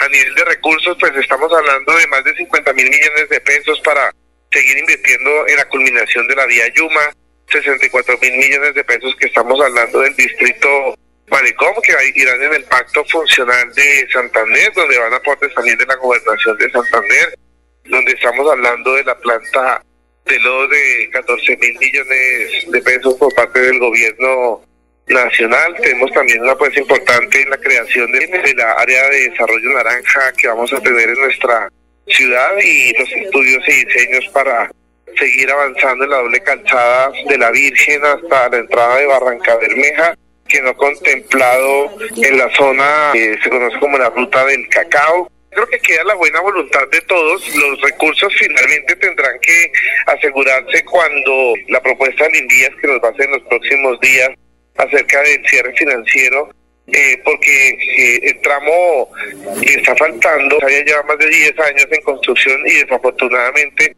esos tramos ya tienen que ser evaluados si se van a seguir con los mismos, ya que esos barrios fueron ya ocupados por, por barrios. Entonces, esa nueva eh, conexión tendrá que encontrarse en los próximos días, que es la reunión que tenemos con Invías, y ahí sí poder definir un valor que aproximadamente el director de Invías, el presidente de la República, ha calculado en unos 50 mil, 60 Es todo un proceso, digamos, de protección ambiental de nuestros espejos de agua una parte por completar todo el proceso de la construcción de la PETAR que empezó este año, digamos, durante muchos años estuvieron los recursos asegurados, guardados en una cuenta, pero no se ejecutaban. Ya empezamos a hacer el proceso de construcción de la, de la PETAR que directamente va a incidir en la protección de los espejos de agua de la ciudad.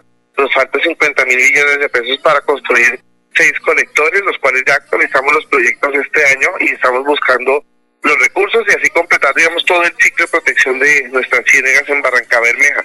También todas las unidades que queremos crear para la protección eh, a nuestros espejos de agua, ya que tenemos mucha urbanización alrededor de ellas, que no atiende, que no está dentro del marco legal y que desafortunadamente las están dañando, y la construcción de la planta de lodos, que también es esencial para las ciénegas san silvestres, ya que se hace proceso de potabilización y se dispone nuevamente de los lodos sin tratamiento eficaz para que la protejamos. Entonces todo eso hace parte del proceso de ambiental que incluye trabajos con Cor Magdalena, por ejemplo, lo que es la limpieza del caño Cardales y programas ambientales que tenemos nosotros de limpieza de caños en todos los espejos de agua de la ciudad.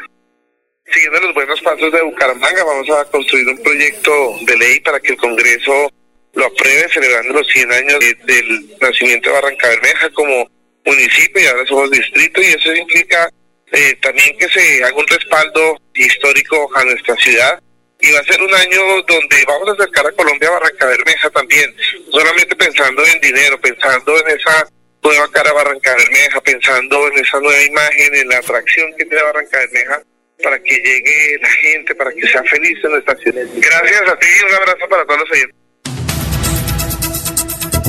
Muy bien, son las 6 de la mañana, 56 minutos. Oye, Jorge, hay un, un perfil en, en Facebook y también en Twitter de un señor que se llama el denunciante. Es un perfil, pero se, todo el mundo se sabe que el denunciante es este Freddy Garzón, ¿no? Sí, es presentado como un colectivo, don Alfonso. Un colectivo, exacto. Eh, él mantiene una controversia, inclusive se decía que ese colectivo era de Edgar Suárez, ¿no? Porque mantiene una controversia con Rodolfo Hernández y con todos los que estaban apoyando a Rodolfo Hernández en la pasada campaña mm, eh, electoral, ¿no? Es así, ¿cierto? Campaña que, terminó hoy exactamente hace un año. Ah, hoy hace un año fueron las elecciones. Sí, señor. Es decir, hoy hace un año fue elegido Juan Carlos Cárdenas. Correcto. Ah, muy bien. No, es que eh, eh, causa curiosidad que ese Diego, eh, perdón, ese Freddy Garzón o el colectivo El Denunciante comenzó a investigar a ver si realmente el concejal mm, Parra, eh, Carlos Parra, de Alianza Verde, no tenía recomendados en la administración. Y resulta que sí, ya, ya tiene la lista. Por ejemplo, tiene a Diego Parra, no se sabe si es pariente, Diego Parra en planeación. Tiene, eh, ahí se me está metiendo un equito, Diego Parra en planeación. Jorge Santamaría en Desarrollo Social, Diego Gallardo en Prensa, Andrea Garzón en IMEBU, Francisco Rey, Secretaría del Interior, Camila Betancourt en el despacho, Danilo Bendaño en el Consejo, eh, Silvia Cristacho en el Consejo Bogotá, eh, en el Consejo, y también tiene un recomendado en Bogotá que se llama Juan Zanabria. Oiga, ¿qué tal, no? Eso es lo que, lo que dice eh, Freddy, eh, Freddy Garzón. Entonces ahí está, y lo publicó. Pero Alfonso, pero Alfonso, pero eso no es ningún delito que le ayuda a conseguir trabajo a los que le votaron a él. Eso es una obligación del político, de todas maneras, ayudar a su grupo político, entre comillas. Es decir, eso no es ningún delito y no le van a sancionar por eso, porque él ayuda. Otra cosa es que esté presionando para que le nombren personas. Eso sí sería el delito y sería bastante el proceso, pero si el alcalde, el gobernante de turno nombra, eso es disposición del del alcalde que está en su ejercicio, nombrar o sí, porque yo creo que el señor, el concejal para no se va a decir, bueno, tienen que nombrarme este y este y este. Él de pronto da unas hojitas de vida y como cualquier político tradicional a ver qué puede hacer. No, Laurencio, eso está bien, pero lo que pasa es que, no, es lo que dice usted es cierto. Los políticos es para ayudar a la gente. Lo que pasa es que Parra ha dicho, a mí que me esculquen, yo no recomiendo a nadie. Nadie tengo recomendado, yo no, yo, yo critiqué eso, le critiqué a todos los políticos de anteriores y algunos actuales, pero yo no tengo ningún recomendado. Entonces lo que el denunciante quiere decir es, ¿cómo que no tiene un recomendado? Son estos. Esa es la, esa es la, mm, la reflexión, don Laurencio. No es que eh, eh, se esté diciendo que está mal, no.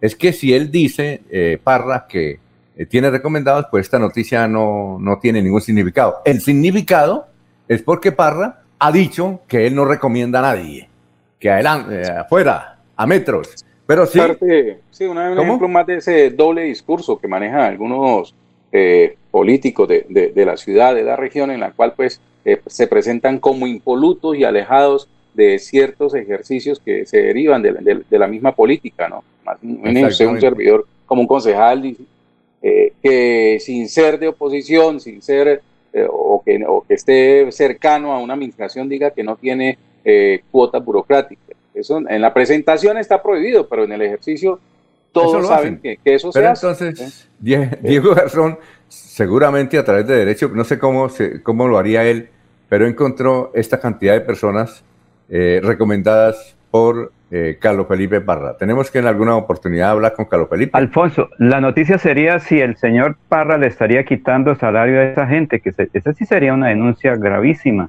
que le está quitando porque los, re- los, eh, respaldó o tomando su nombre como que fuera el cabeza de orientación de ese grupo político y que, entre comillas, un empleado dijera, no, es que el concejal fulano de tal me está quitando el 50%, o yo libremente, entre comillas, le estoy dando el 50% de mi salario. Eso sí sería el delito, pero lo demás yo creo que es normal y nadie va a responder. Cada quien dice fue por concurso, fue el alcalde el que me nombró, nadie va a decir que fue el concejal. Sí, claro, eh, pero lo que, Laurencio, lo que dice Jorge es cierto, es que manejan un doble discurso. Eh, Carlos Parra dice, no, yo no recomiendo a nadie, y resulta que sí, tiene varios recomendados. Pero vamos a una pausita, son las 7 de la mañana, un minuto. Aquí Bucaramanga, la bella capital de Santander.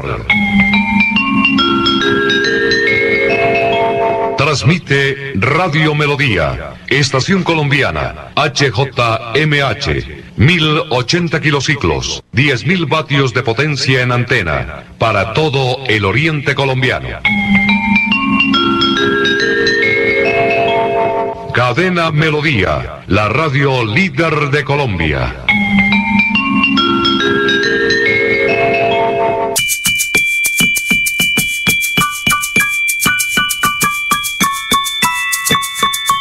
Oye, ¿sabes qué puedes hacer los martes y los jueves? De 3 a 3 y media de la tarde, no te pierdas Batuta al aire, aquí mismo. Un espacio de diversión, entretenimiento y formación musical. Viaja con nosotros. Invita Ministerio de Cultura y la Fundación Nacional Batuta. Te esperamos. Sigámoslo haciendo bien mi Bucaramanga. Bumangueses, les habla Juan Carlos Cárdenas. Los restaurantes, las iglesias, los gimnasios ya están retornando a sus actividades generando empleo y desarrollo para nuestra ciudad. Desde la alcaldía seguiremos impulsando la reactivación económica y estamos diseñando 100 obras con una inversión superior a 150 mil millones de pesos y seguirán transformando a Bucaramanga en una ciudad de oportunidades para todos. Alcaldía de Bucaramanga. Gobernar es hacer. Los problemas del colon inflamado son bastante comunes en los colombianos, hombres y mujeres, siendo una dolencia de difícil tratamiento. La terapéutica natural Araltel ha encontrado a través de los años de investigación un producto que ha demostrado ser útil en el tratamiento del colon. Tome el Araltel Mevis por cuatro meses de manera constante y note usted mismo los resultados. Si ya estás en casa cuidando tu salud y la de los tuyos, no olvides que puedes tener los productos naturales Araltel Altel a través del servicio a domicilio en tu ciudad. Comunícate en Bucaramanga al celular 315-447-1995. Recuerda, 315-447-1995. Tienda Naturista, tu vida y naturaleza en Bucaramanga. Estas son últimas noticias, las noticias de la hora. Buenos días, soy Florentino Mesa y estas son UCI Noticias y Paz. Colombia sumó 9.167 casos nuevos de COVID-19, la cifra más alta de contagios en casi dos meses, y llegó de esta forma a 1.025.052 infectados. Los muertos son 30.348. Un grupo de trabajadores de la salud realizó una protesta simbólica en la Plaza de Bolívar de Bogotá contra la forma en que el gobierno colombiano ha manejado la pandemia del nuevo coronavirus. El gobierno nacional reportó que la fuerza pública ha erradicado más de 98.000 hectáreas de coca, con lo que ya superó el total logrado el año pasado, que fue de 94.670 hectáreas.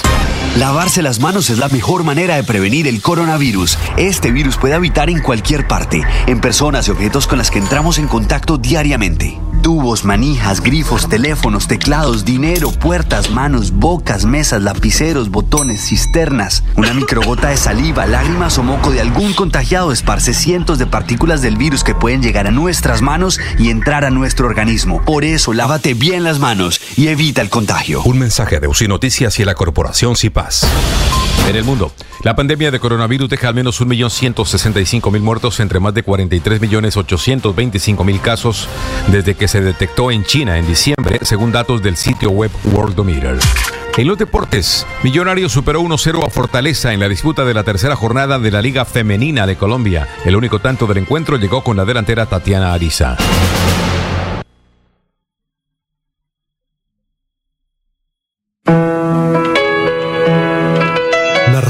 Es vida. La radio es optimismo y esperanza. La radio fue primero. La radio fue ayer, es hoy y será mañana. La radio, tu compañía de siempre. Somos la radio, somos la radio. Y hoy, como siempre, entramos en tu casa porque somos parte de tu familia en esta lucha por la vida. Con Radio Melodía y últimas noticias, quédate en casa.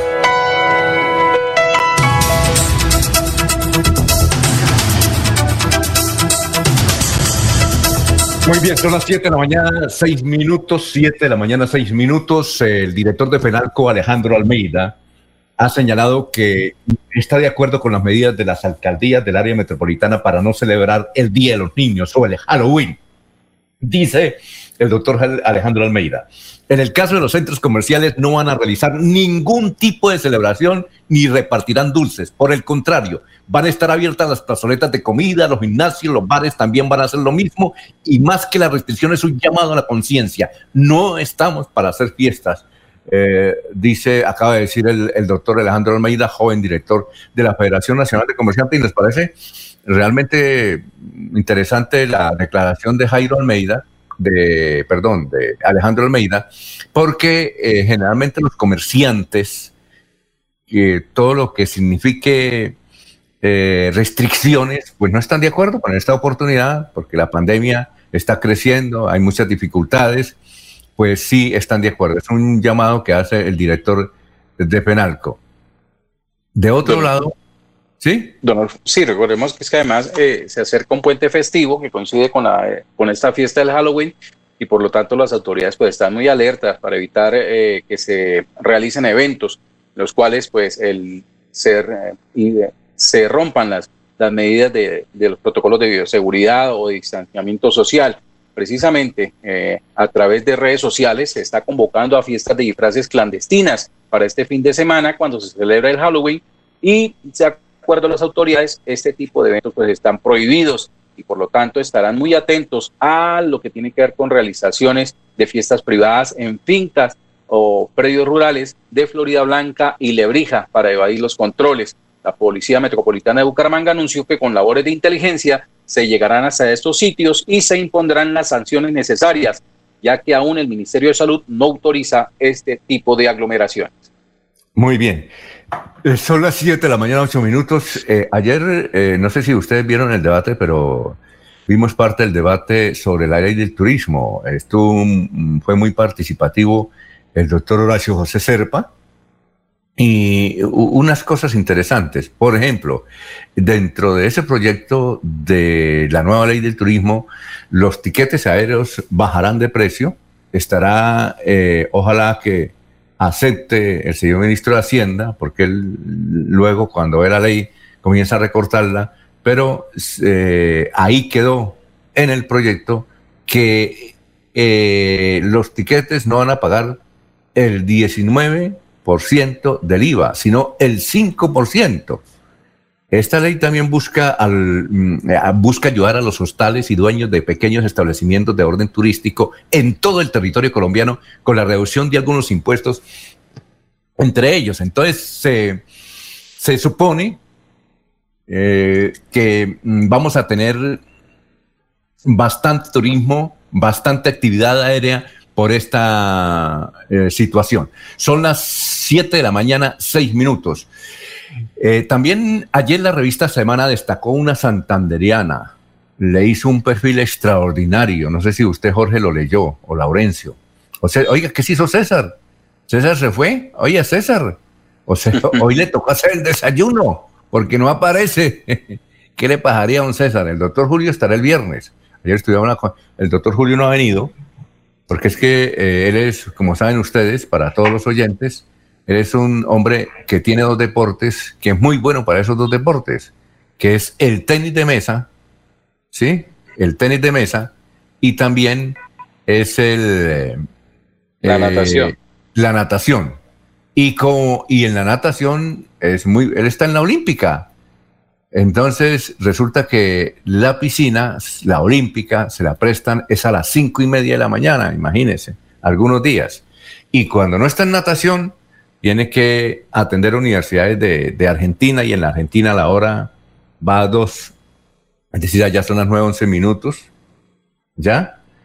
Eh, entonces tiene que estar a esa hora, seis de la mañana hora de Colombia, frente al computador. Y tiene otro computador, como él lo señalaba, para eh, la Remington, que es otra universidad donde es profesor, y tiene otro computador que es para la universidad, creo que es la Universidad Libre, Jorge, o es la Universidad eh, eh, Francisco de Paula. En todo caso está en Cúcuta. No sé si en Francisco de Paula. Francisco de Paula, él tiene que atender, imagínese frente, por eso es que no ha podido, pero él nos recomendó que va a estar el viernes y algunos días, entre semana cuando se pueda, eh, que quiere hablar mucho de, ha hecho un análisis de las elecciones de Estados Unidos, está muy bien documentado. Así es que entonces, a ver, pero don César, ¿qué pasó? ¿También le falló el MIT? ¿Le falló el Internet? ¿Ah?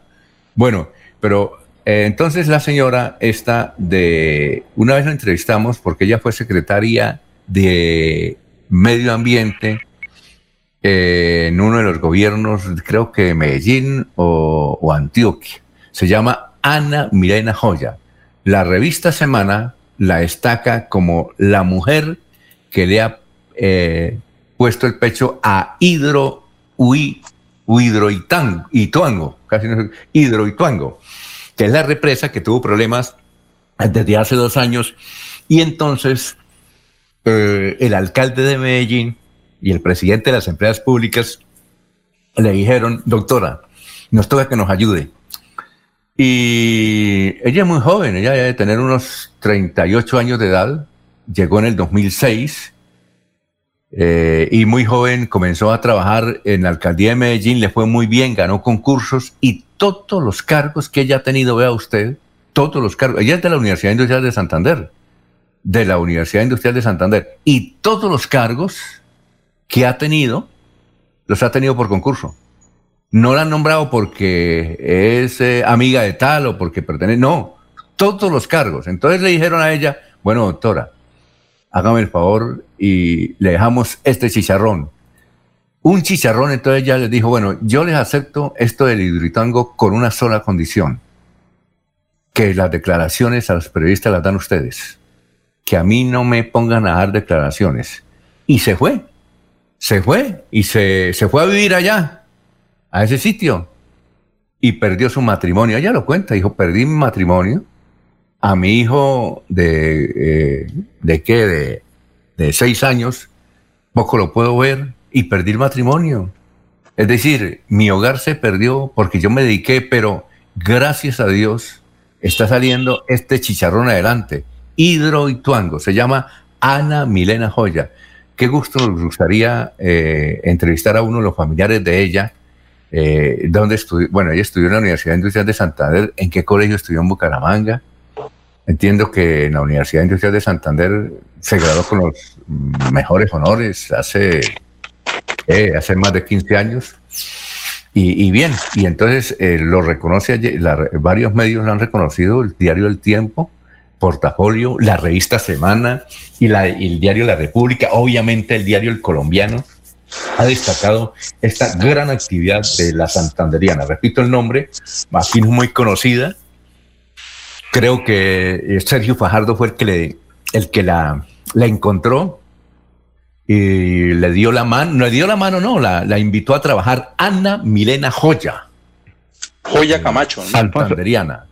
Muy bien, estamos Tendrá que ver algo con el, con el alcalde de... No ha podido comunicarse, parece que es ahí un lío del Internet en todos los lugares, eh, no ha podido comunicarse con nosotros, así es que los oyentes comprenderán, en esto las pandemias suceden eh, me puse ayer a ver el, uno de los debates del Senado y eso, líos por un lado, no entraban, que en sí, que yo contesté, que no me abrieron el micrófono, en fin, en fin. Bueno, estamos saludando a Rodrigo Hurtado, que nos escribe desde la ciudad de, de Ipiales, dice que está haciendo mucho frío. Henry López, nos escribe, dice, el que mucho abarca poco aprieta, Ojo, cuidado con el estrés. No hay sino una sola, solita vida. Gracias a Dios. Bueno, afortunadamente esto del estrés no nos tiene, no nos tiene perjudicado, pero son. Muy raro ese mensaje. ¿Cómo? Muy raro ese mensaje. Dice, eh, no, porque tal vez él piensa que estamos estresados porque hemos tenido algunas dificultades con el Internet. No, aquí no sé, yo no me estreso. ¿Usted estresa o no? No, no, no, para nada, al contrario. ¿Laurencio se estresa? No creo. No creo que Laurencio se estrese. Ni, y César menos. César se estresa. es una condición humana el estrés, eso, que digan que no. La gente sí, por una u otra cosa. Al dar una noticia, no ve que eso ahí se le mete cierto corazón y entonces ahí va a partir de eso. Sí, lo que pasa es que muchos de nosotros utilizamos la doble, la doble moral, pero el Señor tiene razón. Ahorita la mitad de la gente está tiene ese fenómeno. Ese es el por qué van al médico. Para atención a eso, Alfonso. Porque la gente ya está, digamos que no quiere seguir en los apartamentos. Porque las medidas para este fin de semana, los niños quieren salir a buscar sus dulcecitos, pero ellos no saben que van a correr riesgo de vida. Los adultos quieren estar en la calle porque dicen, no, ya Laurencio, pero hay una buena noticia. Alfonso, la falta de dinero, la falta de pago de los servicios, todo eso es estrés, Alfonso. Que ya mañana terminamos el mes y no se, no se levantó para pagar el internet. Eso no llega por obra y gracia del Espíritu Santo, el celular, Alfonso. Eso no llega ahí. Toca acudir del amigo o el vecino que nos platica para pagar. Laurencio, pero la buena noticia es que, no sé si usted la vieron, es que dio buenos resultados la vacuna en Oxford, ¿no? Y resulta que los más beneficiados son los mayores de 60 años porque ha actuado muy bien en los mayores de 60 años. Vea usted. Y ya está terminando. Comenzando por el candidato presidencial a la primera magistratura del Estado norteamericano. Oiga, venga, no, es que lo, eh, la vacuna, en la información, es que eh, los más beneficiados por ahora, con lo que ya han descubierto, son los mayores de 60 años. Así es que es una buena noticia, don Laurencio.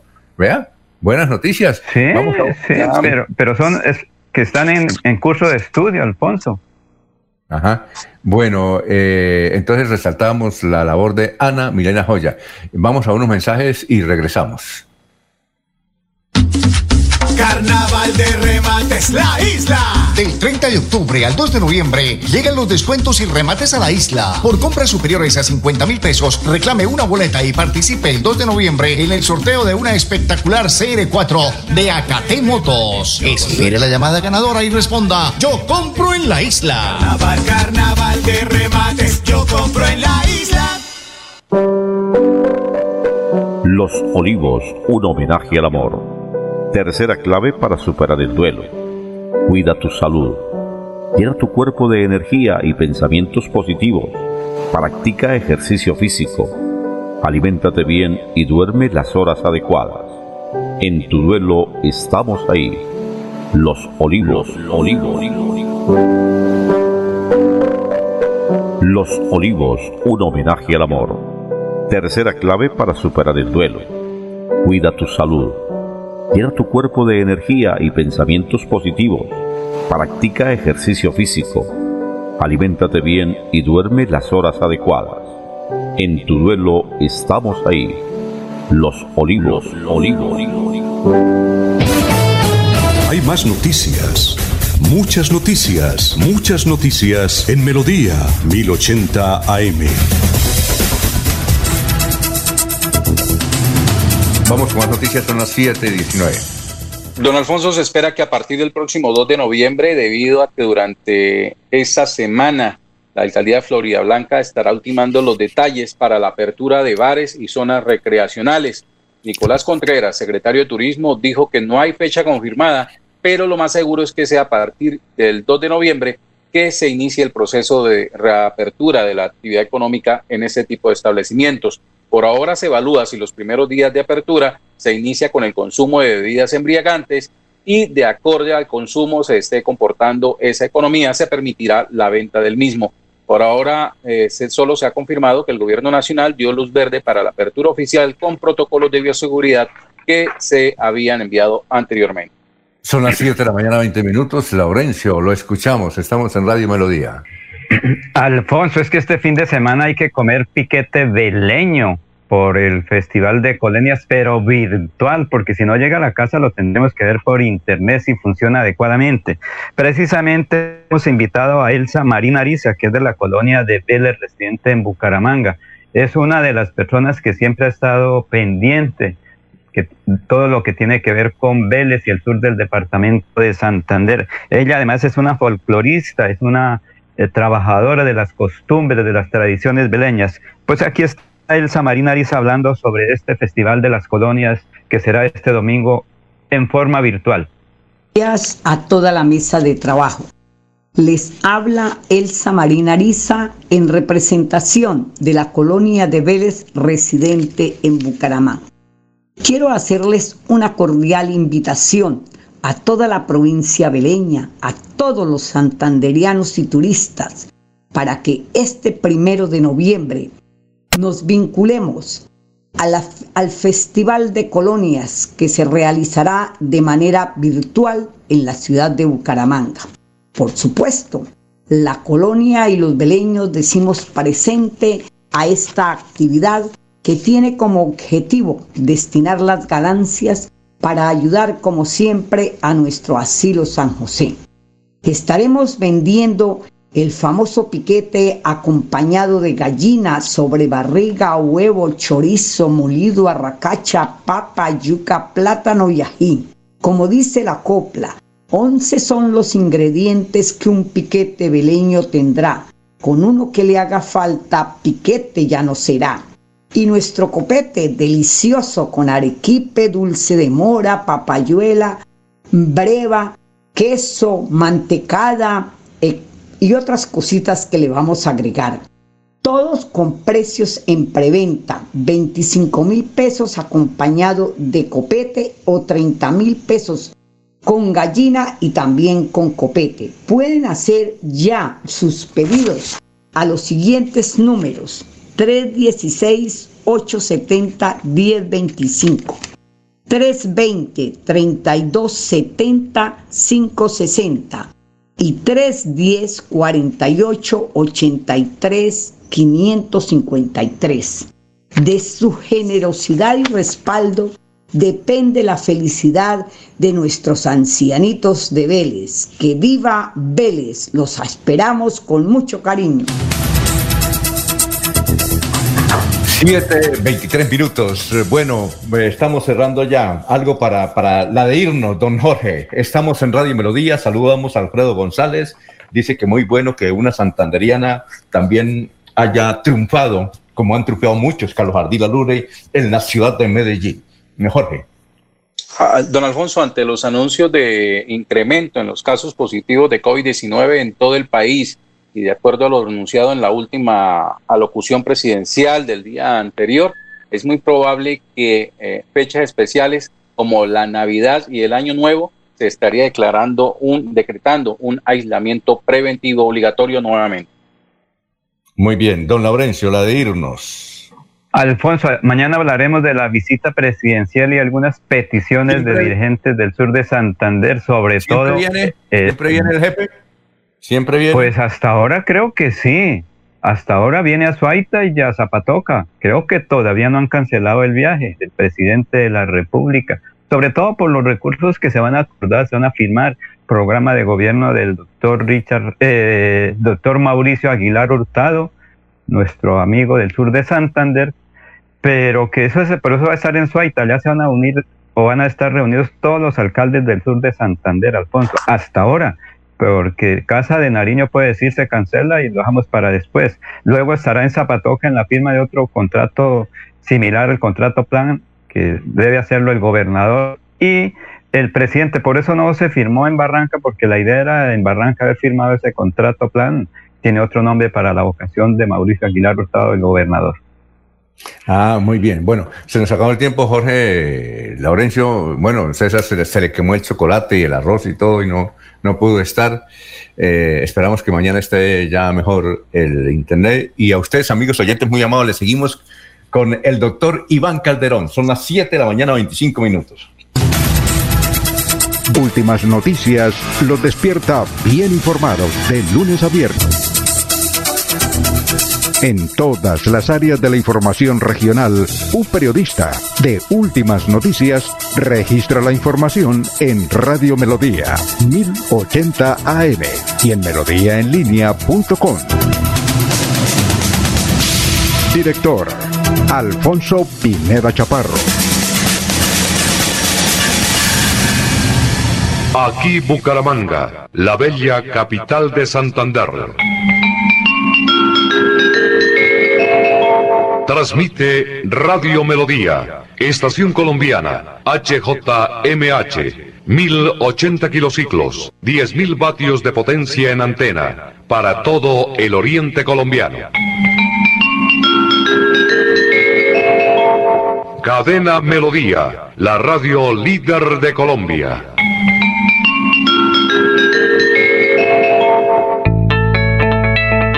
Atención, ¿sufre de la próstata o los ovarios? El doctor Roberto Delgado, urólogo, homeópata y dermatólogo, le tiene la solución para la infección renal, la impotencia sexual, la presión arterial, el estrés, si no puede dormir y tiene dolor de cintura y en las piernas. Son tres medicamentos completamente naturales por el valor de 70 mil pesos para acabar con todas estas enfermedades. Consúltenos en la calle 14 13 barrio San Francisco en Bucaramanga, o llámenos al 634 8597 634 85 97. La gente, lo más importante de nuestra radio. La gente, la gente, lo más importante de nuestra lo radio. importante de nuestra radio. Ustedes que nos escuchan en todas partes. Ustedes que nos prefieren siempre. Ustedes que nos han seguido toda la vida. La, gente, lo más importante de la radio. Nuestra gente, técnicos, operadores, locutores y periodistas, amalgama de juventud y experiencia para hacer más fácil la comunicación.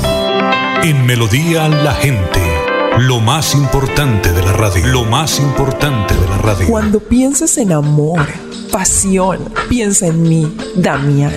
Pide ahora mismo tu tableta de Damiana para que disfrutes al máximo de una relación sexual con toda la energía, vitalidad y que te permita durar el tiempo que tú quieras. Damiana, pídela a domicilio en Bioalterna 643-6636 o al celular 321-441-6668. Bioalterna, calle 55 3117, Barrio Antiguo Campestre, Bucaramanga.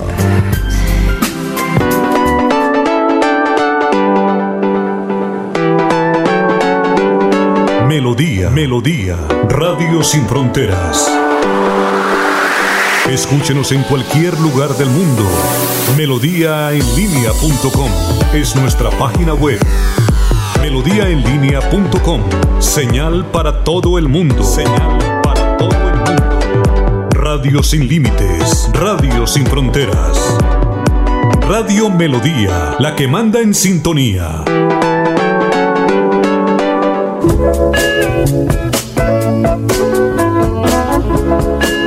Usted nos escucha siempre. Usted nos prefiere porque somos el más corto camino para hallar comunicación, diversión y compañía. Melodía. La que manda en sintonía.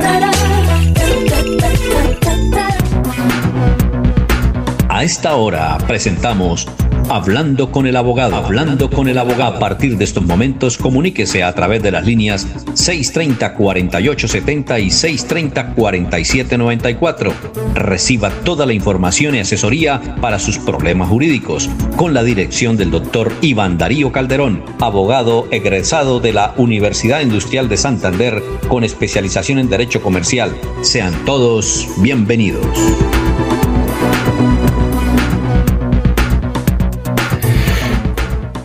Muy bien, doctor Iván Calderón, tenga todos ustedes muy, pero muy buenos días. Bienvenido a, Hablando con el Abogado. ¿Cómo se encuentra? Hola, muy buenos días, Alfonso. Un saludo muy especial para usted eh, y para todos los oyentes que hasta ahora nos escuchan a través de Radio Melodía, con el fin de resolver sus inquietudes jurídicas, sus dudas eh, y sus preguntas con el mejor de los gustos y con todo el ánimo posible. Muy bien. Eh, bien, vamos a dar los teléfonos para que la gente se comunique con nosotros. 630-4794, 630-4870. Y tenemos el perfil de Radio Melodía, por ahí nos pueden escribir, lo que pasa es que ahí aparece el nombre de ustedes o el perfil. Eh, o si no, por Messenger, el perfil de Alfonso Pilar Chaparro, ahí nos pueden eh, mandar los mensajes. Bueno, eh, doctor, ¿cuál es el tema de hoy? Eh, bueno, Alfonso, eh, como estamos hablando respecto de los temas de capacidad de las personas en situación de discapacidad y temas afines, pues eh, como una abrebocas o introducción a lo, al, como tal al procedimiento de solicitud de apoyo que explicará la doctora el día de mañana, pienso hablar de lo que es el régimen de capacidad y de capacidad legal para que las personas también comprendan qué cosas pueden hacer, qué cosas no pueden hacer y pues sobre este tema que es muy interesante, Alfonso. Entonces empiezo hablando pues que inicialmente todo ser humano eh, tiene unos atributos de la personalidad, ¿sí? Y el Código Civil pues los determina de la siguiente forma, pues uno es la capacidad, la nacionalidad, el estado civil, el patrimonio, el nombre, el domicilio, la afiliación. Entonces, estos son derechos que solo por el hecho de existir, Alfonso, uno los tiene son, digamos, esos atributos inherentes a la condición humana. Hay que recordarle pues a todos los oyentes que en materia civil se entiende que uno es denominado persona cuando uno eh, nace y se separa del vientre de, su madre eh, y respira un instante siquiera, así lo tiene definido el Código Civil. Entonces, todas las relaciones eh, derivadas con anterioridad a ese acto no son consideradas personas. Entonces, para nuestro Código Civil, eh, el naciturus o la persona que, o la criatura que está en el vientre, todavía no tiene efectos jurídicos. Entonces, a partir del momento en que se separa del vientre de su madre y respira un instante siquiera, empieza a adquirir estos atributos. Entonces, Alfonso, uno de esos atributos es el atributo de la capacidad, que no es otra cosa que la facultad que tiene todo ser humano de ejercer derechos y contraer obligaciones.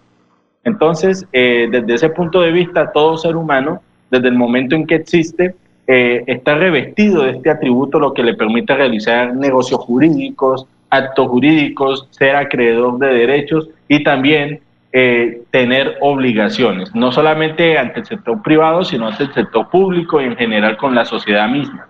Entonces hay que tener en cuenta, Alfonso, que existe algo que se llama la capacidad de goce o la, o la personalidad jurídica y la capacidad de ejercicio. La capacidad de goce, Alfonso, es la que adquiere toda persona al nacer, ¿sí? Es la que adquiere toda persona al nacer y la capacidad de ejercicio o capacidad negocial es la que se adquiere después de los 18 años, cuando uno ya puede realizar actos jurídicos de forma independiente sin tener que ver con los padres, es decir, ya estar emancipado. Entonces hay que tener en cuenta eso, Alfonso, que la capacidad de goce es la que tenemos desde, desde que nacemos. Por ejemplo, tenemos derecho a recibir prestación del servicio de salud, tenemos eh, el derecho a un nombre, tenemos el derecho a una identidad, entonces, todo ese tipo de cosas derivadas de la capacidad se adquieren al momento de nacer y la capacidad de ejercicio, esa sí se adquiere. Entonces, ¿qué es lo que se habla sobre la capacidad, Alfonso? Que toda persona se presume capaz a menos que la ley o judicialmente sea declarado incapaz. Así es como se manifiesta en materia civil la legalidad respecto de la capacidad de una persona. Entonces, hay ciertos actos que las personas pueden hacer y otros que no. Entonces, la capacidad también se divide en absoluta y relativa. Digamos que la capacidad absoluta como tal la tiene la persona que es mayor de 18 años eh, y anteriormente a la ley que explicamos ayer, pues no había sido declarado incapaz. Recordemos que con la nueva ley ahora toda persona se presume capaz, así tenga pues o esté en situación de discapacidad, ya sea mental, física o de cualquier índole. Y está pues la capacidad relativa que tienen algunas personas como los jóvenes adultos, personas de 14, 18 años, que si bien es cierto, ellos no pueden adelantar todos los actos y negocios jurídicos, eh, sí pueden hacer algunos, como por ejemplo, los menores de 14 años, a pesar de no ser mayores de edad, pueden casarse, pueden eh, redactar testamentos, pueden eh, recibir bienes a nombre de ellos, a título de herencia, de legado, pero por ejemplo tienen una dificultad para poder vender o enajenar esos bienes, cosa que no tiene la persona mayor de edad. Entonces de eso se trata la capacidad. Por eso es relativa, porque algunos actos jurídicos puede hacer y otros no. Finalmente, Alfonso, ¿con qué se extingue la capacidad de una persona? La capacidad de una persona se extingue pues con la muerte. ¿sí? La muerte pues extingue como tal la capacidad jurídica de la persona y pues la muerte puede ser real o presunta la muerte real, pues es la que, la que todos conocemos, en la que la prueba es el certificado de defunción. Y la muerte presunta se da cuando pues uno desconoce eh, por más de dos años el paradero de una persona que se encuentra desaparecida y uno puede solicitarle al juez eh, que se inicie un proceso de declaración de muerte presunta con el fin de que pues su patrimonio sea eh, entregado a título de herencia o legado a sus herederos y de esa forma pues extinguir su personalidad jurídica. Entonces me parece, Alfonso, muy pertinente este tema de, de cara pues, a la situación de capacidad o a la situación legal de las personas en situación con discapacidad. Eh, mm, yo no sé, yo le voy a pasar estas yo le pasé estas preguntas ayer. Por ejemplo, la primera, mm, un oyente nos envía estas preguntas. Dice, ¿a qué edad una persona tiene capacidad? ¿Cuándo o por qué razones se pierde la capacidad? La otra, ¿quién puede interponer una acción de incapacidad? Y la otra, ¿cómo se hace para interponer una acción de incapacidad? Yo se la envío a usted, doctor, para que la vayamos respondiendo, ¿le parece? Sí, claro. Entonces empecemos con la primera, Alfonso, que es ¿a qué edad una persona tiene capacidad? Entonces, eh, de acuerdo a la explicación que di, pues usted tiene capacidad de goce desde el momento que eh, es, eh, es considerado persona pero esta persona de pronto se refiere a la capacidad para realizar negocios, a la capacidad de ejercer derechos como tal de carácter contractual. Entonces, la persona eh, tendrá plena capacidad de los 18 años hacia adelante para ejercer actos y negocios jurídicos. Los menores adultos de 14 a 18 años pueden hacer ciertos actos jurídicos, pero están restringidos. Entonces, ahí la respuesta depende pues de las circunstancias. Si la persona es un menor adulto de 14 18 puede hacer ciertos actos jurídicos que ya se mencionaron y si se trata de plena capacidad es a partir de los 18 años. La segunda pregunta, Alfonso, que usted me hace de cuándo o por qué razones se pierde la capacidad, pues a ver, eh, ya dijimos una forma de perder la capacidad que es con la muerte. Las otras que se pueden dar es cuando la ley o cuando judicialmente una persona es declarada incapaz. Sin embargo, Alfonso, hay que advertir que con la promulgación de la ley 1996 del 2019, eh, hay una presunción de capacidad plena en todas las personas. Entonces, hablar de pérdida de la, de la capacidad eh, no es apropiado acorde pues, a la nueva ley porque toda persona se presume capaz. Si una persona de pronto tiene una, está en una situación de discapacidad mental, eh, esta persona no, se, no es declarada incapaz, sino que sencillamente se le solicita un apoyo al juzgado y puede ser por cualquier familiar que le puede prestar ese apoyo respecto a un tema, a una asistencia específica y pues la persona seguirá en el pleno uso de su capacidad, sino que con un apoyo respecto a un tema en específico. Entonces, antes del 2010, eh, después del 2019, no se puede hablar de la pérdida como tal de la capacidad. Antes sí, porque se perdía pues con el proceso de interdicción, en donde le nombraban a un, guardador y pues esa persona lo representaba y administraba el patrimonio de la persona interdicta. Pero como ya ese proceso no existe, no podemos hablar como tal de pérdida de la capacidad. La tercera pregunta, Alfonso, es, ¿quién puede interponer una acción de incapacidad? Pues bueno, eh, antes cuando se hablaba de interdicción, Alfonso, el proceso de interdicción lo podía interponer cualquier persona, un familiar, una persona cercana, ¿sí? Eh, el proceso de adjudicación de apoyos, que es como se llama ahora, lo puede también interponer cualquier familiar, eh, cualquier persona que tenga un interés legítimo en que esta persona eh, necesite un apoyo. Entonces, esa, ese proceso o acción de incapacidad, digamos que como tal acción de incapacidad no se denomina, sino proceso de adjudicación de apoyo, lo puede hacer cualquier persona que tenga un interés legítimo. Y la última, ¿cómo se hace para interponer una acción de incapacidad o un proceso de adjudicación de apoyos, que es lo que legalmente al día de hoy eh, está vigente? Pues esa pregunta la va a resolver la doctora el día de mañana, explicándonos los procesos de adjudicación de apoyos. Sí, porque aquí nos pregunta una oyente, dice, ¿cuándo es que van a llevar a la doctora de incapacidad? Es mañana, ¿no? Es mañana, ¿cierto? Sí, señora. Sí, Alfonso, mañana, este, Dios mediante ya va a estar aquí con nosotros con el fin de explicar el proceso de adjudicación de apoyos eh, y pues eh, explicándole a aquellas personas que de pronto estaban interesadas en, en la declaración de interdicción de alguna persona, pues que ya no lo van a poder hacer y pues la forma en la cual pueden eh, solicitar esa adjudicación de apoyo. Muy bien, y esta es de una señora, dice, esta realmente es para una tarea de mi hija, es verdad, es una tarea de mi hija pero por internet no hemos eh, conseguido mucha información. Mi hija estudia en el colegio INEM, que está de último grado, muy buen colegio, y a, mí, y a mi papá le gusta escuchar este programa y nos dijo que tal vez el doctor nos podía dar más datos sobre eso. Es, eh, que, bueno, sobre la poligamia, doctor, ¿no? Que si, como en Colombia, eh, eh, y usted lo dijo en el día de ayer, está legalizada la unión de hecho, la unión marital de hecho, de hecho, de hecho, que cuando un hombre eh, estuvo casado y pasa a, a, tener una unión marital de hecho, que es también legal, como si estuviera casado, que si hay, hay poligamia, escribe bueno, Gertrudis, del, de la ciudad de la Real de Mina. Gracias, Gertrudis. Bueno, muy buena pregunta para nuestro oyente Gertrudis.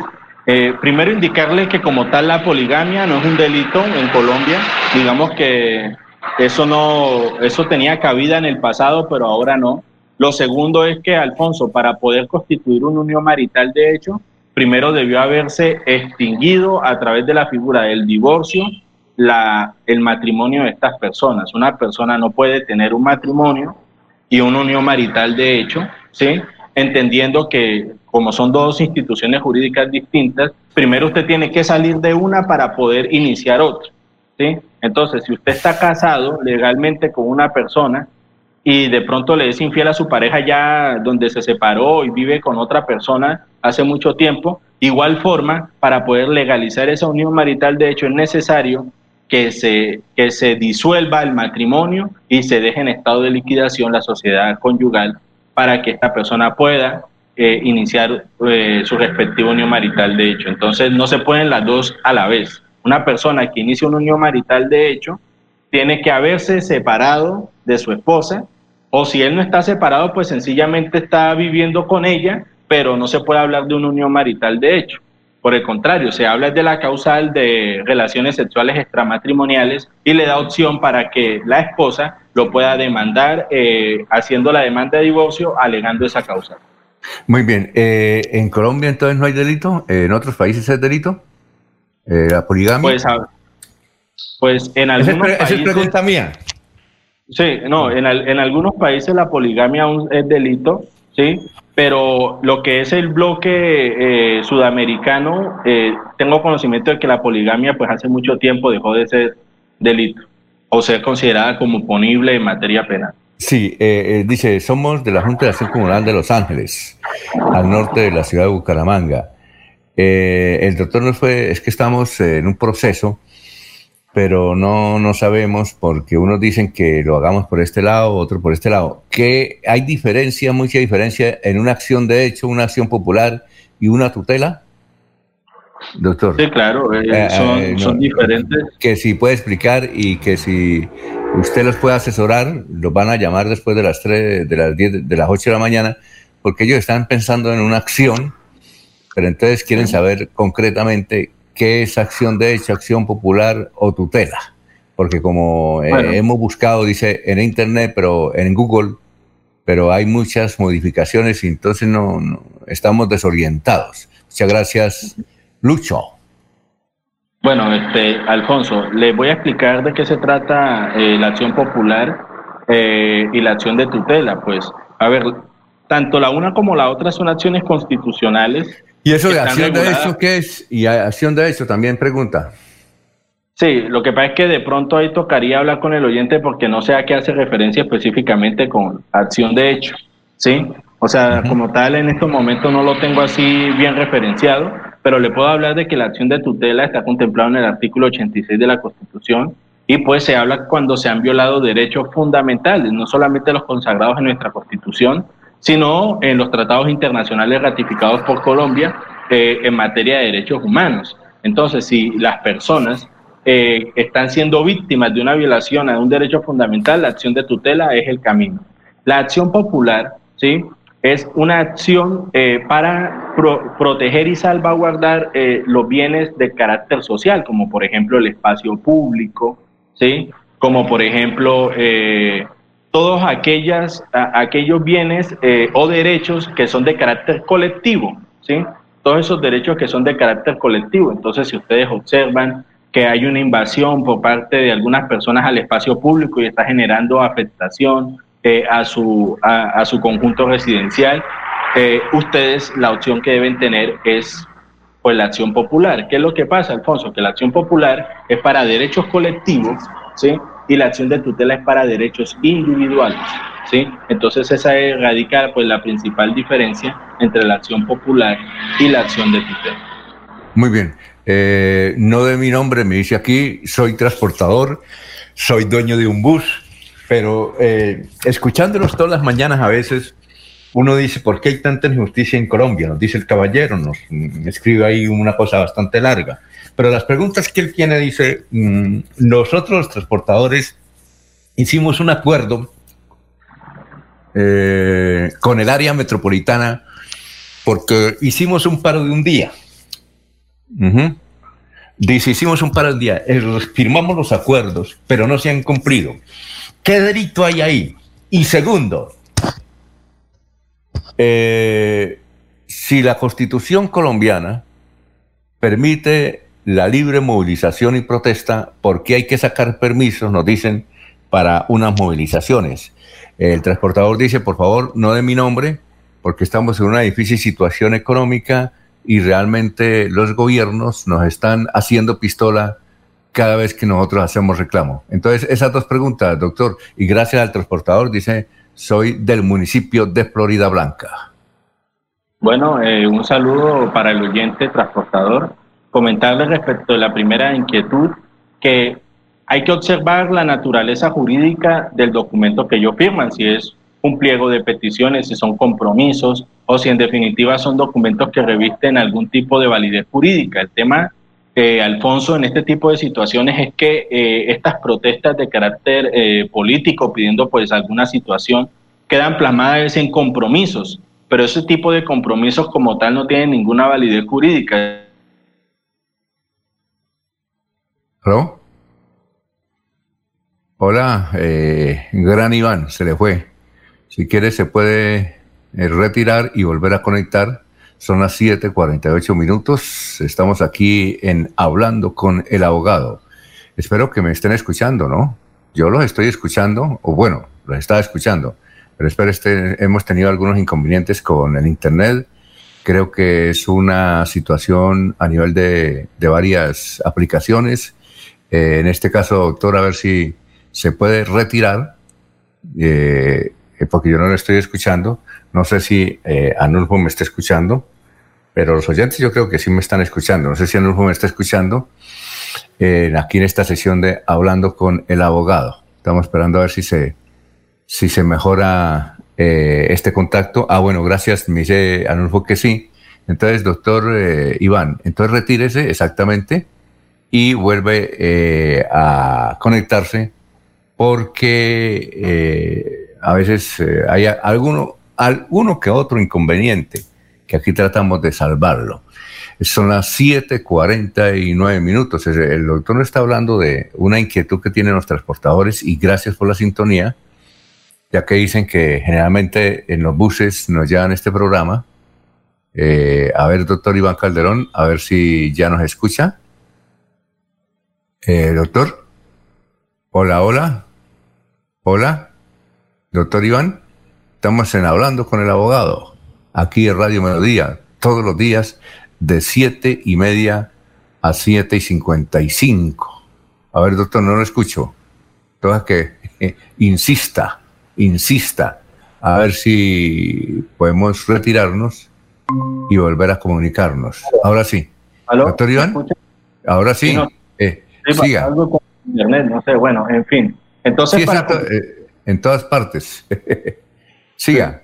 Bueno, bueno, para complementarle la respuesta al oyente, primero respecto a la, primera inquietud que tiene, que mientras sean compromisos de carácter político y no estén justificados en una resolución, en un acta, en un documento que preste mérito ejecutivo, que contemple alguna consecuencia jurídica, no se va a poder hacer nada porque son compromisos eminentemente políticos. ¿Sí? Entonces ya depende de que él cumpla con, con la palabra que dio y con los compromisos. Eso es lo que pasa, pues, Alfonso, normalmente cuando se hacen este tipo de marchas y el gobierno o las autoridades locales o departamentales se comprometen a hacer algún tipo de arreglo, algún tipo de modificación o algún tipo de garantías y nunca las hacen. Y no hay, digamos, como tal un soporte jurídico para iniciar acciones de, por algún tipo de incumplimiento. Entonces, eso de lo primero. Lo segundo, lo segundo es que obviamente el derecho a la protesta es un derecho fundamental eh, sin embargo, ese derecho a la, protesta, eh, a marchar pacíficamente, también está reglamentado. Entonces, para proteger no solamente la vida y la integridad de las personas que hacen parte de la marcha, sino también para proteger a las personas que están por fuera de las marchas, es que se debe hacer una, una petición para solicitarlos previamente para que ellos tengan todo el acompañamiento logístico y también por parte de la Policía Nacional para que ellos puedan, de acuerdo a su capacidad, pues brindar y garantizar eh, que la protesta sea de carácter pacífico y que no vaya a haber ningún problema ni afectación a los bienes públicos ni privados, porque precisamente el derecho a la protesta es un derecho legítimo y constitucional, pero también hay que proteger tanto a las personas que hacen parte de la protesta como a los que no. Entonces, por esas razones que deben pedirse las respectivas solicitudes para garantizar los derechos de todas las personas para que todo salga bien. Bueno, nos eh, escriben los oyentes. Abelardo dice aquí en Lebrija, lo estoy escuchando, excelente. El sonido 1080M. Pedrito Galvis nos escucha en Florida Blanca y dice aquí por internet, excelente. Bien, Rodrigo nos dice, el doctor nos quedó, uh, nos dio una respuesta. Yo le pregunté la semana pasada, no escuché su respuesta porque se acabó el programa, y era los trámites que eh, es que queremos con mi esposa adoptar. Que si dónde podemos conseguir los trámites, eh, estuvimos eh, llamando al bienestar familiar, nadie responde aquí en la ciudad de Bucaramanga, un teléfono que no, ahí no responde nadie, y que él quisiera saber, gracias don Rodrigo, nos escucha en La Malaña. La Malaña creo que es para la vía Pamplona, ¿no, Rodrigo? Eh, dice que él con la esposa eh, han querido adoptar, pero no saben cómo son los trámites ante el bienestar familiar. ¿Usted explicó la otra vez algo al respecto o, se nos olvidó esa inquietud, como nos dice Rodrigo, del sector de la Malaña? Pues yo respecto a lo que había mencionado Alfonso son eh, como tal los requisitos que uno necesita para, para ser postulante para adoptar. Hablamos pues de que eh, el, Instituto Colombiano de Bienestar Familiar ha sido un estudio teniendo en cuenta pues, la idoneidad no solamente económica, sino moral, psicológica de la pareja o de la persona que quiere pues, eh, adoptar eh, en este caso. Pero respecto a la pregunta concreta él de cuáles son los, los trámites que hay que adelantar, pues eso debería ponerlo de presente el Instituto Colombiano de Bienestar Familiar. De todas formas, prometo que voy a investigar eh, cuáles son los trámites que se están adelantando en esta época de pandemia para poder, pues, por lo menos postularse a la solicitud de, de la adopción y en todo caso, Alfonso, si algún funcionario del Instituto de Bienestar Familiar en estos momentos nos está escuchando y pues está observando la, la inquietud por parte del oyente respecto de que ellos no reciben atención por el número telefónico que ellos indican, sería muy bueno eh, que nos eh, escribieran de pronto usted o, o a mi teléfono por interno cuáles son los canales digitales que ellos tienen habilitados para que las personas tengan mayor información respecto a estos trámites. Muy bien, doctor, eh, se nos acabó el tiempo. Don Rodrigo nos dice, aquí en La Malaña es la capital mundial de la fruta, de la fruta. Eh, bien, doctor, muchas gracias, muy amable. Eh, ¿Nos recuerda las redes sociales para, para irnos? Sí, claro que sí, Alfonso. Me pueden seguir en Iván Calderón Abogado en Facebook y en Instagram. Y el número telefónico 307 4 veces 6 y 37. Y con mucho gusto yo resuelvo todas sus inquietudes que tengan un excelente día y que Dios los bendiga a todos. Y sigamos aquí en Radio Melodía 1080m, melodíaenlínea.com.